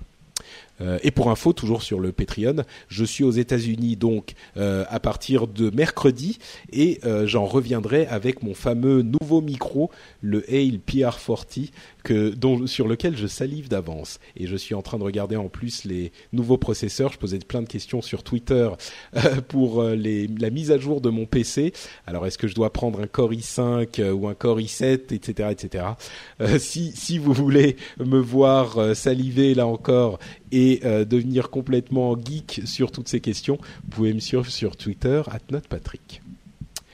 Euh, les news et les rumeurs. D'abord un petit mot pour vous signaler que il y a un film qui est malheureusement en anglais, je crois pas qu'il y ait de sous-titres, euh, qui s'appelle The Internet's Own Boy, euh, le garçon d'internet, le garçon, euh, oui, le garçon de l'internet, euh, qui est le film sur Aaron Schwartz, dont on vous a parlé plusieurs fois, qui était un, un hacker et un militant euh, qui a eu des, des, mésaventures assez graves avec le, le, la loi aux États-Unis pour des choses qui n'étaient pas justifiées et qui a malheureusement fini par se suicider euh, face à la pression et au, au on peut dire même aux menaces euh, qu'il subissait par le département d'État. il y a un, un, un documentaire qui a été fait sur lui que j'ai malheureusement pas encore eu le temps de voir. Il est sorti il y a deux jours, mais je me plaignais sur Twitter qu'il n'était pas possible de l'acheter sur internet parce que tous les sites où je voulais l'acheter étaient euh, étaient me disait que je pouvais pas l'acheter en France et on m'a répondu qu'effectivement il était disponible sur archive.org qui est une source libre disponible à tout le monde et légale. Euh, donc ils l'ont aussi mis sur archive.org donc moi je suis allé le télécharger là-bas. Et en plus j'ai fait une petite donation à, l'EFF qui est une organisation qui s'occupe de la liberté euh, des libertés sur internet. Donc euh, j'ai pas l'habitude de parler de ce genre de choses souvent, mais c'est vraiment un, un, personnage important d'Internet et je pense que c'est intéressant. Ça sera intéressant de voir ce documentaire. Euh, Aujourd'hui, encore plus euh, qu'hier et peut-être moins que demain. Euh, non, je plaisante, mais c'est vrai que c'est quelque chose d'assez intéressant a priori. Euh, donc, comme c'est disponible également gratuitement, je vous encouragerai à aller le télécharger. Je mettrai les liens, euh, le lien sur le, dans les notes de l'émission. Aaron Schwartz, figure emblématique euh, de, l'internet euh, de ces dernières années. Euh, the Alors, on va parler d'applications un petit peu débiles. On a parlé de choses très sérieuses et très intéressantes avec euh, Google, Android et tout ça, et puis Amazon et le Fire Phone. Maintenant, parlons d'applications idiotes, s'il vous plaît. Euh, Est-ce que vous avez succombé à la folie de l'application Yo, qui a comme un ouragan pris de, de, de, de cours et de vitesse toute la Silicon Valley et même le monde ces deux dernières semaines? Est-ce que vous avez installé Yo, vous? Non. Non, d'accord. Oui. Jeff a dit non. Thomas, oui. eh bien moi aussi, parce que Corben m'a harcelé jusqu'à ce que je le fasse. Donc j'ai fini par le faire. Alors Yo, qu'est-ce que c'est que cette application Si cette application, si vous n'en avez pas entendu parler, c'est une application qui vous permet, en appuyant sur euh, un nom, d'envoyer un, un message à votre ami, mais le message, le seul message que vous puissiez envoyer, c'est Yo. Donc ça lui fait une petite euh, petite euh, mise à jour, une petite notification qui dit yo avec euh, le son qui fait yo. Et c'est tout. Donc c'est un bouton pour envoyer yo. Alors à quoi ça sert? À rien, mais euh, ils ont alors moi j'ai peut-être une explication. Je, je pense que c'est un petit peu comme pour ceux qui se souviennent de Facebook avant euh, euh, que, enfin, du Facebook d'il y a quelque temps. Vous vous souvenez du poke? C'était simplement, ça vous permettait de faire, euh, d'envoyer à quelqu'un de vos relations sur Facebook le fait que vous lui, vous lui mettiez, enfin vous la, comment dire, comment traduit poker en to poke en, en français? Personne? Poke? Ok. Ouais, poke. Bon, tout le monde connaît poke sur tu, tu toques, tu toques sur quelqu'un? Voilà, exactement. euh, et c'est un petit peu ça, c'est-à-dire que en fonction de la relation, du moment, etc., ça a le contexte informe l'information que vous voulez donner à la personne. Donc c'est un petit peu ce qu'ils disent, genre euh, si vous euh, devez aller chez quelqu'un et que vous avez besoin d'avoir son attention pour qu'il vous ouvre la porte ou je sais pas quoi, vous lui envoyez yo, c'est plus rapide que euh, de, de taper le message salut, je suis en boîte chez toi, tu viens m'ouvrir la porte quoi. Non? Ça vous ouais, convainc toujours pas? C'est un, un, bon résumé, mais c'est vrai que bon, je pense que ça a fait beaucoup, beaucoup, beaucoup, beaucoup couler donc beaucoup trop couler donc. et, euh, et je pense que TechCrunch en a beaucoup trop parlé et que c'est c'est quelque chose de marrant. C'est marrant de voir que ça décolle autant. Bon, maintenant, c'est vrai que c'est peut-être pas forcément la peine d'en faire autant de publicité. Même si l'application en elle-même est pas trop mal faite. Moi, j'étais, euh, j'étais assez agréablement sur lui en, en, en, jouant avec. Ouais. Le pire, c'est que même les développeurs disaient, mais euh, cette application, c'était une connerie, quoi. On, on était convaincus que ça servait à rien. Mais bon, visiblement, les gens aiment bien, donc on essaye. Ils ont levé 1,2 million de dollars quand même. 1,2 million de dollars pour dire yo. Bon, ouais. c'est un peu Et c'est pour ça que j'ai refusé d'installer cette saloperie parce que c'est vraiment n'importe quoi et que euh, toute l'énergie euh, créative de ces développeurs, si elle était mise à disposition bah, de, recherches plus nobles, de choses qui, comptent vraiment, euh, bah, je pense que le monde serait en meilleur état. Donc euh, eh ça, ça c'est la c'est la partie moi qui deviens un vieux con qui dit ça parce que franchement quand je vois ça je me dis bon moi je vais essayer de de, de mettre de l'argent avec surtout avec ce nouveau fonds euh, dont tu parlais Patrick dans des choses qui pourront éventuellement euh, servir à quelque chose.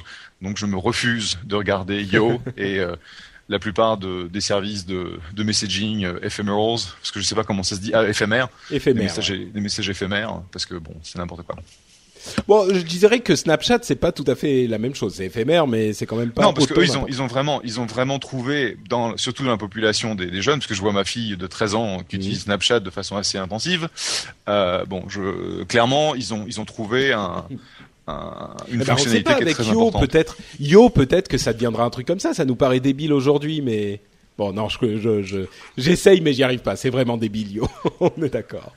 C'est marrant deux minutes, et puis, tiens, je vais envoyer un petit yo à Corben, là. Hop. Juste pour, euh, juste pour l'emmerder. Euh, alors, je sais ce qui va te plaire, en fait, Jeff. Des trucs complètement cohérents. Euh, des, une application développée quand même par quelqu'un de sérieux, par Facebook. Une application vraiment intéressante qui s'appelle Slingshot, qui, oui, bon, fait du truc éphémère, mais là, ils ont trouvé le truc qui fait que ça va être euh, un bon rival à Snapchat et qui est vraiment convaincant pour des utilisations intelligentes, c'est-à-dire que c'est une application de messaging, de chat, où vous ne pouvez pas voir la photo qu'on vous a envoyée avant d'en renvoyer une autre vous-même. Non? Et? Vous Facepalm voilà, c'est-à-dire que c'est vraiment le truc. Mais comment est-ce qu'on ah, entre parenthèses, euh, Corben m'a déjà m'a déjà répondu avec euh, avec Yo. Attendez, je vais essayer de vous faire euh, de vous faire de vous faire yoifier. Ah merde, l'application a planté. on va voir s'il répond. Vous entendrez. Donc, euh, c'est vraiment le truc slingshot. Pour voir la photo qu'on vous a envoyée, vous devez euh, en envoyer une autre avant. C'est vraiment le truc, mais débilifère quoi. comment faire encore plus que la photo qui disparaît au bout de 5 secondes? C'est qu'on va faire la photo que vous voyez même pas avant d'en avoir. Enfin, non mais n'importe quoi. Enfin, je sais pas. Soit on est tous devenus des, des, des vieux abrutis, comme tu disais Jeff. Euh, soit il y a un truc qu'on comprend pas du tout. Soit vraiment c'est n'importe quoi. Mais je pense, enfin, je, je, vais, tiens, je vais prendre ton rôle, Patrick, je vais faire l'avocat du diable. Vas-y. euh, je pense que, je pense qu'il, enfin, je sais pas, c'est un peu comme, j'ai entendu tellement de fois cet, argument de, ah, mais c'est débile, pourquoi est-ce qu'on, c'est comme le, coup des 140 caractères de Twitter. Pourquoi est-ce qu'on a mm. besoin de se fixer une limite à l'heure de l'email où on peut envoyer des emails qui font des pages et des pages? Ou euh, pareil pour Snapchat. Pourquoi est-ce qu'on aurait besoin de supprimer les, les, photos alors que finalement, à part celui qui paye la bande passante et le, le stockage Amazon, enfin ça coûte, ça coûte plus rien aujourd'hui d'envoyer des photos quoi. Euh, je pense qu'il y a une volonté de faire, d'essayer des trucs et puis euh, et puis bah des fois ça marche pas mais c'est pas grave et puis bah si ça marche, ben banco quoi. J'ai l'impression que Facebook avec euh, avec Slingshot s'est dit ah mais ce serait vraiment génial si on pouvait réussir à à créer un peu d'interaction en, en, imposant cette règle qui est complètement artificielle mais finalement qui, euh, qui apporterait quelque chose de nouveau dans le paysage des, des apps d'interaction. Voilà, bon ça y est, j'ai fini. Je sais pas si je vous ai convaincu, je suis pas complètement convaincu moi-même. Bah, je... Si tu veux, ils ont ils ont essayé de racheter euh, Snapchat et Snapchat leur a dit non. Et donc ils voient que depuis que Snapchat leur a dit non, ils ont continué à grossir et donc c'est plus euh, 3 milliards 3 qu'il va falloir payer, c'est euh, 5, 8, 10 ou, ou 19 comme ils ont payé pour, pour euh, WhatsApp. Et donc pour essayer de, faire des économies, c'est de voir s'ils peuvent recréer euh, le type de traction ou le type d'utilisation que que Snapchat a et, et ils peuvent pas faire une copie euh, conforme de Snapchat, donc ils ont essayé autre chose. Bon, euh, je dire, euh, in fine, euh, je sais pas qui est-ce qui a son téléphone juste à côté du micro, mais on entend un, un buzz là. Ah, pardon, c'était moi qui essayais, de, qui espérait avoir. qui espérait avoir le yacht Corben. Je, tu vois, comme quoi, il y a des conneries, ça, ça, ça, va troubler notre podcast. Non mais, franchement. On toi, Patrick. Oui, oui, je, je, je m'excuse. Voilà, c'est la faute de, c'est la faute à Yo. Euh, mais bravo Thomas, t'as dit exactement tout ce que j'aurais dit, donc euh, je n'en je n'en rajouterai pas. Et je suis tout à fait d'accord avec ce que t'as dit. Jusqu'à la fin quand t'as dit je suis pas convaincu moi-même parce que je dis. Donc euh, non mais c'est leur, je crois que c'est leur cinquième tentative, c'est ça, de, de faire une, une, réponse à Snapchat. Bon bah voilà, on a essayé celle-ci. Ouais. Euh, non c'est ça. Et Jeff, euh, Jeff, t'as tout à fait raison. C'est vraiment le but est d'essayer de rivaliser avec Snapchat parce qu'il voit que ça continue à grossir. Donc. Euh... Mais bon. dit en passant, juste un dernier truc, le, le, le, développeur que je suis voit ça quand même avec un petit peu un, un, certain mal au cœur parce que c'est quand même une application qui est qui est bien bien faite, qui est qui est bien pensée. Enfin il y a des, des choses en termes d'ergonomie dans l'app elle-même qui est pas mal faite elle est directement disponible sur Android et, euh, et iOS. Et c'est vrai que on a un peu l'impression par moment en voyant ce genre d'applications qui viennent des gros, genre Facebook et compagnie, que c'est de l'application jetable quoi. Ils font un test et puis euh, et puis bon, la laisser là et puis dans un an ils a ils débrancheront tout et puis euh, et puis voilà quoi. Et c'est vrai que c'est un peu c'est un peu dommage de se dire qu'il y a autant de, autant d'énergie et d'inventivité qui est dépensée pour quelque chose qui ira pas pas forcément très très loin, mais bon, c'est comme ça. Ça c'est le, le cri du cœur du développeur. Ouais, c'est ça. je comprends, je comprends.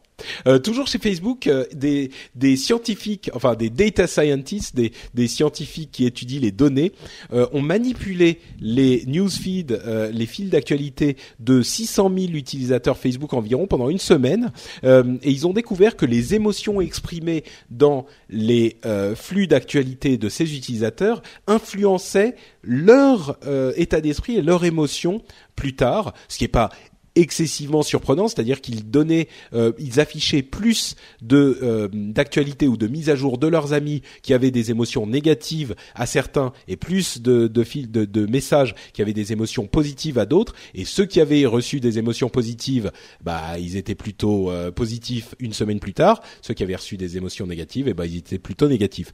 Rien de très surprenant là-dedans. Par contre, ce qui a été peut-être pas forcément surprenant, c'est que beaucoup d'utilisateurs ont été outrés par cette utilisation de leur euh, euh, flux et se sont euh, se sont sentis un petit peu comme des comment dire comme des des des, des cobayes. Ils ont vraiment été scandalisés par la chose. Alors évidemment quand vous signez enfin quand vous signez quand vous cochez les conditions d'utilisation de, de, Facebook vous acceptez qu'il fasse ce genre de choses. Il n'empêche c'est vrai que c'est peut-être un petit peu limite. Euh, vous, ça vous gênerait qu'on fasse des expérimentations comme ça sur vous, de faire les cobayes pour Facebook? C'était en 2011, hein, donc c'était pas il y a si longtemps. Si vous vous dites ah ouais, la semaine dernière euh, j'étais déprimé, c'est à cause de Facebook. Non, c'était il y a longtemps. Non, parce que de toute façon, euh, tu, tu as fait sûrement partie d'autres expérimentations de A/B testing qui ont été faites depuis depuis le début de Facebook sans que tu en aies conscience. Donc objectivement, même sur des sites web. Hein. Sur oui, parce que bah, de toute façon, tout le monde fait de testing aujourd'hui. C'est la base, c'est la base de la validation des messages, de l'interface utilisateur, etc. Donc euh, là, le fait qu'ils aient manipulé ton flux et éventuellement qu'ils ne t'aient pas montré certaines informations qui auraient pu changer euh, la façon dont tu te sens, parce que c'était un peu le, but de l'expérimentation, c'était couper les signaux négatifs, signaux positifs, et essayer de voir si ça a un impact sur toi. Donc il y avait quand même un petit peu de manipulation. C'est ça. Dire, euh, je pense que si, si, si, tu es sur Facebook mais que tu veux pas que ton tes droits à la à la comment on dit privacy en français encore? La vie privée. La vie privée, euh, bah quitte Facebook. Donc euh, d'accord. Donc toi tu dis ouais bah c'est Facebook c'est normal. Thomas, t'es dans le même état d'esprit? Je, je, pense que je dis bah. c'est Facebook, plus rien ne m'étonne. Et donc je suis très philosophe par rapport à ça. d'accord. Euh, ouais, moi je me disais que c'était, enfin oui, c'est vrai que c'est partout, c'est là, et puis euh, et puis voilà, et puis Amazon te fait la même chose pour que tu achètes plus, et euh, et puis ça marche très bien, sinon il le ferait pas. Euh, en même temps, c'est vrai que quand tu regardes le résultat final et tu te dis que potentiellement t'étais peut-être un tout petit peu plus down que la normale à cause de Facebook, ça fait quand même un petit peu flipper quoi. Il y a il y a quand même une part au fond de moi qui me dit c'est ça c'est un, peu ouais, c'est un peu dur de se dire que, que Facebook arrive à, à ce point-là à, avoir euh, ne mm. serait-ce qu'un léger impact sur mon humeur. Mais bon, après, malheureusement, c'est le monde dans lequel on vit, quoi. Euh, bah, en même temps, euh, ouais. Moi, moi, je me dis, euh, enfin, faut quand même faire un peu gaffe, quoi. Oui, on a des B-testing tout le temps, oui, machin, mais là, enfin au moins évidemment ils peuvent pas prévenir mais enfin je sais pas qu'il y a un truc parce que imagine tu tu fais tu manipules les émotions en quelque sorte. Hein, tu manipules les émotions des gens. Si tu les rends plus heureux, ok, pas de problème. Si tu rends un mec un peu plus déprimé, je dis pas qu'il va forcément se jeter par la fenêtre, mais imagine qu'il ait été un peu déprimé, euh, qu'il ait pas eu le moral et qu'il soit dit euh, ah bon euh, merde, je vais pas, je sais pas, je vais pas faire ce truc sympa pour ma femme que je voulais faire ou mes enfants ils m'emmerdent, je vais pas les jouer avec eux ce matin. Enfin, ça peut avoir une influence sur la vie de quelqu'un et même peut-être on peut imaginer sur les 600 000 qu'il y en ait un qui ait eu des conséquences négatives vraiment sur son sur sa, vie quoi. Donc là je comprends qu'on se dise les gars merde déconnez pas quoi. Ce genre de choses au moins enfin je sais pas prenez des précautions, je sais pas lesquelles mais bon, je comprends le, je comprends aussi le le fait que certains soient outrés. Euh, un truc qui nous enthousiasme un petit peu plus, euh, c'est un truc que m'a envoyé euh, Ludo, Ludovic, euh, qui est euh, donc qui travaille il me disait hein, euh, full disclosure je travaille pour Total mais je voudrais te présenter cette initiative qui est plutôt intéressante. Euh, et effectivement c'est un truc qui est organisé par l'Epitech qui est un, un, un hackathon donc une soirée ou une nuit ou une je sais pas combien de temps ça dure de hack pour que des étudiants de l'Epitech j'imagine ou peut-être même juste des hackers tout court se mettent à essayer de créer des programmes ou des fonctionnalités avec des API, des données, des accès euh, développeurs à certaines informations fournies par des sociétés comme Total, Bouygues, euh, Canal TP ou d'autres. Euh, et ce que fournissent les, les, les sociétés, c'est euh, des informations chez Total notamment. Il m'en a parlé parce qu'ils connaissent ce sujet plus que les autres, mais c'est des informations sur les, les emplacements des stations-service, les. alors attendez que je vous dise pas de bêtises le Total Map Store, le Total Gonflage, euh, qui vous donne des informations sur l'offre de gonflage disponible dans les stations Total, euh, le Total Lavage, enfin bref, tout un tas de données qui a priori euh, localisation des lavages de voitures, etc., qui a priori on ne sait pas si ça sert à quelque chose ou pas, mais l'idée c'est de donner toutes ces données qui sont pas accessibles par ailleurs, qui sont développées spécialement pour cette opération, et de voir ce que les gens peuvent en faire. Donc euh, voilà, moi je voulais juste en, parler parce qu'effectivement euh, j'ai trouvé ça plutôt intéressant. Comme souvent, l'Epitech euh, participe à ce genre de choses et c'est bien qu'on ait ce genre d'expérience dont on disait on ne sait pas ce que ça va donner en parlant de Yo tout à l'heure. c'est bien qu'on ait ce genre d'expérience auquel participent des grandes entreprises. Il y a aussi Microsoft d'ailleurs dans le lot qui, qui, qui, fait souvent partie de ce genre de choses. évidemment, c'est un coup de pub pour eux, hein, faut pas se, se leurrer, mais en même temps, ça développe cet esprit de hack, de, de programmation euh, de de d'essais et d'envie euh, de l'informatique et euh, je trouve ça pas mal donc je voulais le signaler et entre parenthèses le gouvernement participe aussi avec je crois que c'est le, le ministère de l'économie donc voilà. Thomas, j'imagine que ça te parle ce genre de choses. C'est des trucs que que tu trouves plutôt sympas, les, les hackathons en général. Ouais, ouais, carrément. Plus il y a de, plus il y a de, données disponibles et euh, plus il y a des, des petits développeurs euh, dans leur chambre qui peuvent faire des applications qui rendent service aux gens. Donc, euh, ouais, ça. complètement. Donc une, une bonne chose. Euh, ah, une, une chose que je voulais signaler aussi, c'est le fait que je ne sais pas si vous avez remarqué, mais depuis, allez, trois mois euh, jusqu'à il y a maintenant jusqu'à aujourd'hui il y a tous les jours des annonces sur le fait que ah euh, SFR euh, réduit la, le, prix de vos tarifs de roaming et de et de de vous ajoute des des dans votre forfait des communications en Europe et voilà l'Europe coûte moins cher, l'Europe coûte comme ci comme ça. Et on a tendance à se dire ah ouais c'est sympa quand même les prix baissent ils sont commercialement ils y vont fort et tout c'est bien ne vous laissez pas leurrer. C'est des euh, législations de l'Union européenne qui forcent les opérateurs à euh, réduire les prix. Donc euh, voilà, c'est juste un petit coup de gueule. Évidemment, ils le présentent de cette manière, mais s'il n'y avait pas la législation qui les obligeait à le faire, eh ben, ils ne le feraient pas. Donc voilà, moi je voulais juste le signaler pour que vous soyez au courant. Euh, je vous disais tout à l'heure, Patreon, on allait en reparler. Là, euh, non pas pour euh, le Patreon du Rendez-vous Tech, mais d'une manière beaucoup plus large. Ils ont levé 15 millions de dollars, donc pour continuer à développer le site. Pour ceux qui connaissent pas, je sais pas d'où vous sortez, mais Patreon, donc c'est un site de crowdfunding qui vous permet de donner de l'argent de manière régulière, soit par mois, soit par création. Euh, ça sert à aider les artistes ou les créateurs de contenu. Donc moi, en l'occurrence, mon Patreon euh, permet aux gens de euh, donner une certaine somme, hein, 2, 3 dollars ou plus, comme le fait Thomas, pour soutenir l'émission à chaque épisode qui sort. Et là, donc, ils vont pouvoir continuer à se développer. Et j'ai regardé donc l'annonce et j'ai beaucoup discuté avec les gens de Patreon et je suis vraiment enthousiasmés par cette euh, par cette euh, ce développement qu'ils ont et cette possibilité de continuer à pérenniser leur offre. Non pas parce que moi ça me sert euh, très égoïstement même si bien sûr c'est très lié mais surtout parce que Patreon c'est la promesse d'un d'un business model différent sur Internet. C'est-à-dire que, euh, comme ils le disent très bien chez eux, et c'est ce que je disais quand j'ai lancé mon Patreon, il y a sur Internet un seul business model qui prévaut, un seul modèle d'affaires qui existe, c'est le modèle d'affaires de la pub. Et ça, ça a des conséquences énormes pas forcément négatives, mais qui façonnent notre euh, Internet. C'est-à-dire que, étant donné qu'on ne peut vivre que par la pub sur Internet, il faut forcément faire des choses qui plaisent au plus grand nombre parce que avec la pub, euh, c'est tellement peu rentable pour les annonceurs qu'ils vont vous payer très très peu pour une personne qui va entendre votre message ou regarder votre message. Donc, il faut faire des choses qui vont toucher énormément de monde. Et donc, ça veut dire que ça a des conséquences énormes pour les euh, notamment les, les enfin ça se voit partout. Pour les blogs par exemple ils vont vous sortir euh, 40 000 news à la seconde parce que sinon ils peuvent pas vivre quoi. Ils sont obligés de faire énormément de pages vues pages vues pages vues. C'est l'obsession de la page vue.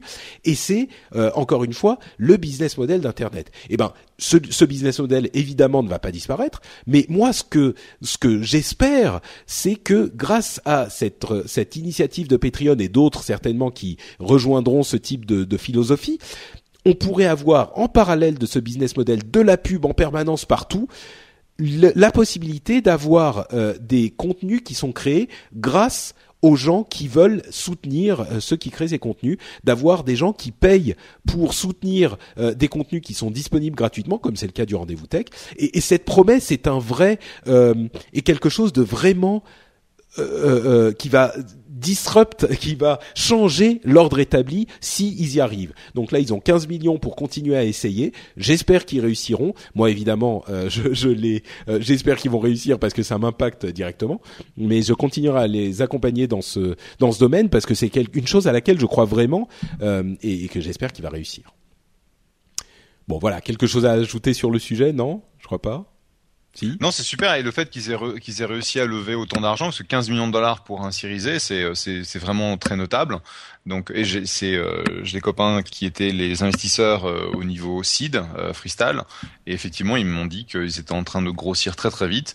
Donc, c'est, c'est super, c'est super positif de voir qu'un nouveau modèle pour le contenu est en train de se développer. On verra si ça. En gros, la façon dont il, il le présentait, c'était un peu le Kickstarter ou l'Indiegogo du, du contenu. Mm.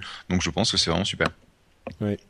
Et, et d'ailleurs, euh, entre parenthèses, il y a une chose qui m'a vraiment marqué que Jack Conti, qui est euh, lui-même un artiste, hein, qui est le fondateur de, de la société, euh, disait. Il, il, parlait du fait que euh, certains investisseurs lui disaient bon, écoute, aujourd'hui vous prenez 5% de, de des sommes que vous rentrez, euh, si vous montiez à 10 ou 15%, vous pourriez tripler votre revenu immédiatement. Et lui disait, ben non, c'est pas l'idée de Patreon. Moi, je suis un artiste, je veux donner autant d'argent que possible aux créateurs. Et évidemment, ça leur bénéficie et ça nous bénéficie aussi au final parce que nous, plus il y a de, y a de créateurs, plus euh, on va rentrer d'argent. Mais l'idée c'est vraiment d'en donner autant que possible au créateur. Et lui Jack Conti comme je disais c'est un artiste il fait de la musique tout seul. Il fait de la musique avec Pamplemousse que vous connaissez peut-être euh, qui est assez gros sur YouTube. Euh, lui et Nathalie Dawn qui sont les deux euh, moitiés de Pamplemousse. Mais il y a vraiment une philosophie. Alors peut-être que je me trompe qu'ils ils montent bien leur image mais j'ai pas l'impression. Il y a une vraie authenticité dans cette démarche. Et, et c'est quelque chose qui est très enthousiasmant. Donc on continuera à voir ce que ça donne euh, Netflix, Netflix en France. On a encore deux ou trois euh, news avant de refermer l'épisode. Euh, Netflix, Netflix, c'est Netflix mais version russe. Euh, Netflix en France, non, ça vous fait pas marrer? Ok, bon, je sors. Netflix en France, quelques détails. Donc, on aura un abonnement à 7,99€ a priori. Hein, c'est des rumeurs, mais ça a l'air de se confirmer. 7,99€ pour un flux en SD seulement, 8,99€ pour avoir deux flux en HD et pas de flux HS comme je l'ai écrit dans les notes de l'émission. Les flux HS, euh, ça serait quand même cher, 8,99€.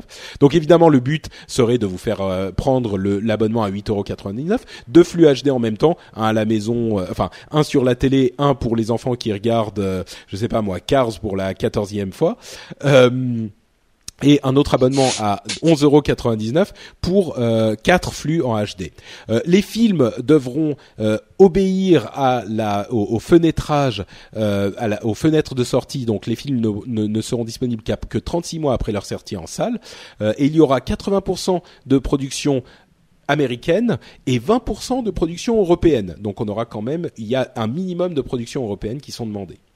Bon, moi vous le savez, même s'il il y a pas forcément euh, toutes les choses que je voudrais dans la version française de Netflix, je pense que là encore, je prendrai un abonnement parce que ne serait-ce que pour soutenir ce type d'initiative, euh, et puis à vrai dire, ne serait-ce que pour les séries qu'ils produisent chez Netflix parce qu'elles sont plutôt bonnes. J'imagine que vous avez tous les deux Netflix, non? si t'as Amazon Prime, euh, oui. Si t'as Amazon Prime en France, tu n'as pas la quasi-totalité du catalogue Netflix? Euh, non, bah le catalogue Netflix propriétaire, il est pas sur Amazon Prime. Oui, euh, bien sûr. Oui, non, enfin mis à mis à part euh, les les quelques séries qui sont propriétaires, auquel cas, si tu veux Orange is the New Black ou House of Cards aux États-Unis, effectivement, tu dois tu dois forcément être sur Netflix, mais autrement, tu regardes entre entre Amazon et Netflix, t'as un peu la même chose, quoi. Donc c'est pas faux.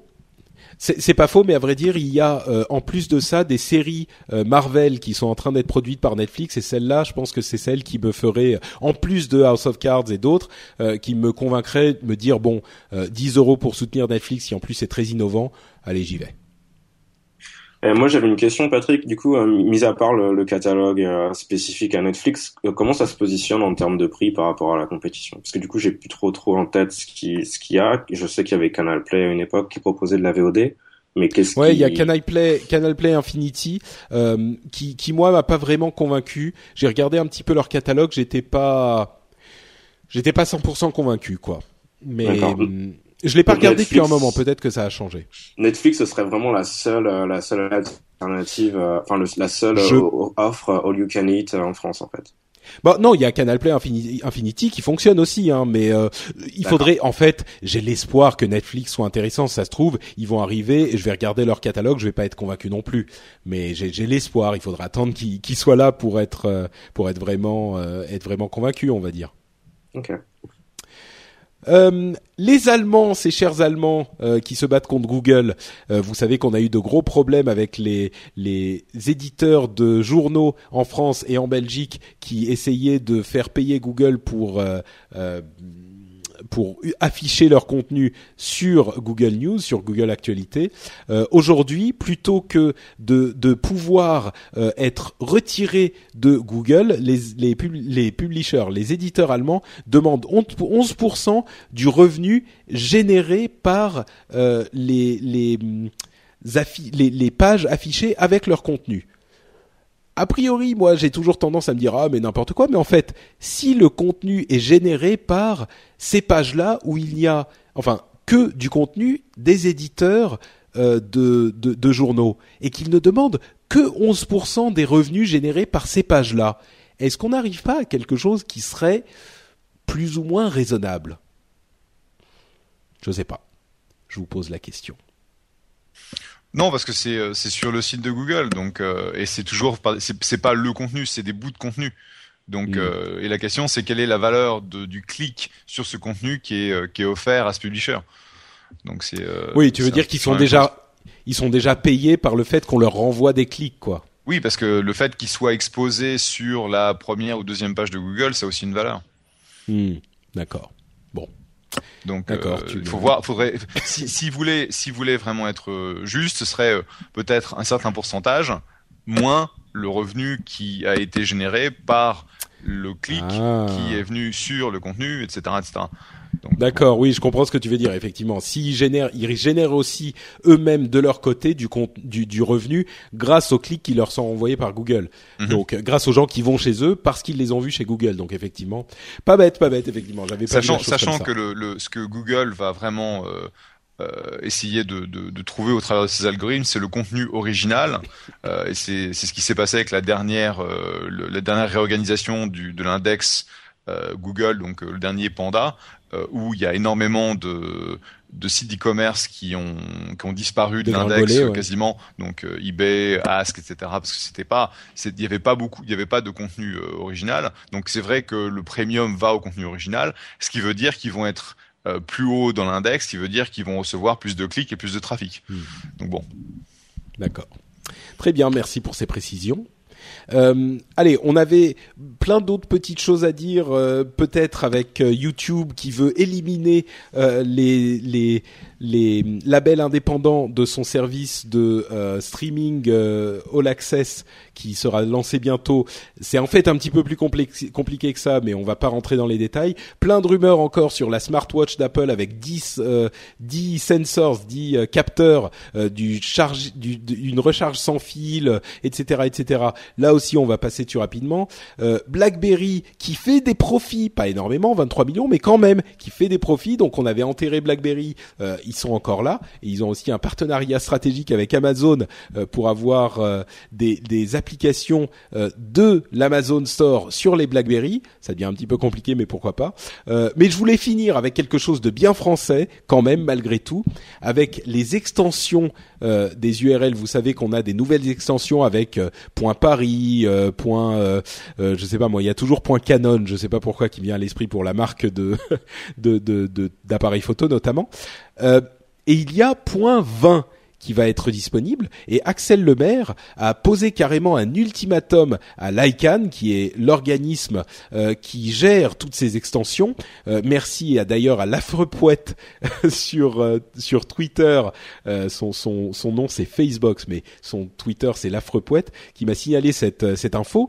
en fait, Axel Lemaire a posé un ultimatum à l'ICANN parce qu'elle dit si vous donnez accès à n'importe qui à point 20 ou point wine, 20 en anglais euh, eh bien, ça peut poser d'énormes problèmes parce que les gens à qui vous donnez accès à euh, ces extensions ne vont peut-être pas respecter les législations en vigueur. Par exemple, si quelqu'un euh, obtient champagne.20, eh bien, ces gens-là ne sont pas tenus de respecter le fait qu'on ne peut vendre sous l'appellation champagne que des vins qui viennent de la région Champagne. C'est une appellation d'origine contrôlée, c'est très réglementé, ça donne lieu à énormément de débats au sein de l'Union européenne et ailleurs. Euh, mais là, c'est un petit peu le débat qui revient sur Internet. Euh, C'était intéressant de, de, de, de, lire la chose. À quel point ces petits sujets qu'on semblerait anodins, qui, qui sembleraient anodins, on se dit bon bah ok, euh, point 20, pourquoi pas. Euh, et ont des conséquences sur énormément d'autres domaines de l'économie, quoi. Euh, Est-ce que vous, en tant que Français expatrié, qui avez quand même une certaine fierté française, d'ailleurs, entre parenthèses, à propos de fierté française, Jeff, toujours 0-0 euh, Oui. C'est euh, le, le gardien algérien fait quelques arrêts euh, très impressionnants. Donc, euh, encore à peu près 20 minutes, et après, c'est les, les prolongations. Ok, bon, très bien, merci de, de, de l'info. Euh, donc, euh, le, vous qui êtes des Français expatriés, est-ce que c'est des choses qui vous préoccupent, ça, les conséquences du point 20 de l'ICANN pour les AOC euh, bien françaises? Non, parce que j'étais même pas au courant, j'avais même pas entendu qu'il y avait point 20 et point wine. Mais, mais effectivement, j'ai euh, imagine s'il y avait point champagne et tous les problèmes que ça pourrait créer en bah termes de ma attention puisqu'il y a le, champagne américain n'existe pas, c'est la méthode, la méthode champenoise. C'est ça. Euh, bah oui, sachant que de toute façon, euh, ils savent pas vraiment faire le champagne ici, donc euh, le fait que ça s'appelle pas champagne, c'est pas un problème parce que de toute façon, ce que tu bois, c'est de la piquette. Bah oui, non, mais c'est ça. Mais imagine qu'on puisse acheter. Tu dis ah bah là j'achète un champagne. En fait, rien du tout. C'est un truc qui est fait, je sais pas, en Californie. oui, je comprends bien. Oui. Le, Thomas, toi, la seule méthode champenoise que j'aime bien ici, c'est fait par des, des, des Français dans la Napa Valley. Ah, bah voilà, les Français, toujours eux. Thomas, toi, ça te ça te préoccupe pas tellement euh, ces, ces histoires Ouais, je, je, bois pas beaucoup d'alcool, mais c'est vrai que les, les, le vin pétillant qui est estampillé champagne, euh, c'est c'est vrai que ça fait quand même un petit peu rigoler. Euh, mais au-delà de ça, il y a, y a à mon avis il y a deux mondes qui se rencontrent là avec cette histoire d'extension et, et de et de d'AOC. Et moi je me disais la réflexion que j'avais en fait c'est que bah, finalement les les AOC, enfin le, le concept d'AOC aurait peut-être besoin d'être révisé, quoi. Pas forcément de disparaître, mmh. mais euh, à, mon, à, mon, avis, ça vaudrait le coup de, de se se reposer la question de qu'est-ce que c'est une AOC aujourd'hui à l'heure d'Internet et à l'heure justement des noms de domaine, de la visibilité, la visibilité sur Internet, etc., etc. Quoi. C'est complètement vrai. Tu as, tu as tout à fait raison je pense que tu ouvres une euh, une boîte de Pandore là, que tu n'imagines même pas. S'il y a des gens qui sont dans ces domaines euh, sur, euh, qui, qui, nous écoutent, je suis convaincu que ça a déjà provoqué énormément de problèmes. Ne serait-ce que par exemple avec des sites d'e-commerce qui sont pas domiciliés dans des. Là, j'imagine, hein, mais je suis sûr que c'est le cas. Qui sont pas domiciliés dans des régions du monde où ce type de législation doivent être respectées, mais qui vendent dans des régions du monde où elles doivent être respectées je suis sûr que ça a déjà posé d'énormément de problèmes. Et t'as pas tort, Thomas. C'est deux mondes qui se rencontrent, mais à mon avis, ils sont déjà rencontrés à de multiples reprises. Donc. Euh. Ouais, bien sûr. Et, finalement, enfin, j'ai envie de dire, tout le monde est un peu dans son rôle. Enfin, l'ICANN, euh, la réaction. C'est vrai. Enfin, le, le, ce que fait l'ICANN, c'est pas non plus surprenant et la réaction d'Axel Lemaire est normale, quoi. Mais mm. c'est vrai que ça va être intéressant de voir euh, sur quel, enfin, comment ces gens-là vont réussir à se mettre d'accord s'ils y arrivent. C'est vrai. C'est vrai que quand, quand les gens de l'ICANN ont dû recevoir le coup de fil de d'Axel Lemaire, ils sont que là c'est vraiment les deux mondes. Ils ont dû dire mais de quoi elle nous parle elle Et puis t'es qui toi T'es qui toi la, ministre de l'internet de what bon, allez. Nous dire mais de quel droit de quel droit vous vous arrogez de, de, le, droit de, savoir euh, à qui, qui euh, le, le point 20 enfin pourquoi est-ce que c'est à vous de décider euh, qui a le droit d'utiliser le point 20 ou pas quoi et on, a, on peut leur dire, bah, c'est nous qui avons inventé le vin. Enfin, c'est, je sais pas, ça va, être, euh, ça va être intéressant à suivre. Ouais. Bon, euh, bien sûr, c'est pas nous qui avons. Je vais devoir vous laisser parce que il, ça fait euh, 4 minutes que j'aurais dû jumper sur un autre ah, d'accord. appel. Donc, bon, en plus on finit. Donc, on finit. Où on peut te retrouver sur Internet, Jeff? Bah, sur @jeff, c'est le plus simple. Très bien, @jeff sur Twitter. Merci d'avoir été avec nous. Et à bientôt, et on se retrouve dans un mois. Super. Ciao Jeff, bonnes vacances. Ciao. Ciao. Et donc euh, Thomas, euh, puisqu'on on termine effectivement, c'était le dernier sujet dont je voulais dont je voulais parler. Euh, où est-ce qu'on peut te retrouver sur Internet et suivre des nouvelles de léthargique panda, qui est l'un de mes surnoms préférés, le panda léthargique bah sur Internet. Donc je suis at léthargique, du coup c'est en anglais donc c'est avec un C, at léthargique panda sur sur, sur Twitter. Euh, et puis, bah, c'est à peu près tout. En fait, c'est principalement là où, où je, je pose des choses. D'accord, super. Bah écoute, euh, merci beaucoup à toi d'être venu. Euh, pour ma part, vous savez, je suis Note Patrick sur Twitter, mais surtout, surtout, euh, ah entre parenthèses, j'ai des pages Facebook et Google Plus aussi, hein, facebook.com/slash notepatrick. et surtout, si vous voulez laisser des commentaires, nous dire ce qu'on a dit d'intéressant ou d'idiot, vous pouvez le faire sur le site qui héberge toutes mes émissions, c'est-à-dire frenchspin.com. Vous y retrouvez évidemment les notes du rendez-vous tech et le lien vers euh, The Internet's Old, euh, Own Boy, euh, le film dont je parlais tout à l'heure sur Aaron Schwartz, donc dans les notes de l'émission du Rendez-vous Tech sur FrenchSpin.com. Et, voilà, et c'est tout. Et donc Thomas, merci d'avoir été dans l'émission. Merci bien sûr triplement, quadruplement de ton grand soutien sur Patreon. J'espère que tu as passé un bon moment quand même. Ah ouais, merci. J'étais j'étais ravi de vous, joindre. Et du coup, bah le la seule le seul seule chose négative, c'est que je me ruerai pas sur le, je me ruerai pas sur le l'épisode pour le télécharger parce que je sais déjà ce qu'il y a dedans. Donc, euh, donc je, je, sais pas si je l'écouterai. C'est le seul, le seul point négatif de participer à l'émission. Mais sinon, à part ça, à part ça, j'étais ravi. Donc merci pour l'invitation. Bah écoute, merci en tout cas euh, à toi aussi d'avoir euh, de nous avoir apporté ton éclairage de développeur euh, sur euh, tous ces sujets. je trouve que tu t'es encore une fois comme tous les autres finalement animateurs débutants pas trop mal débrouillé. je trouve que c'était plutôt convaincant. Donc merci d'avoir été là. Merci à vous tous chers auditeurs de nous avoir écoutés, d'avoir supporté nos bêtises et on vous donne donc rendez-vous dans un autre épisode dans deux semaines à peine si tout va bien. J'espère que je serai revenu en un morceau des États-Unis et d'ici là, on vous fait tout plein de grosses bises. Ciao à tous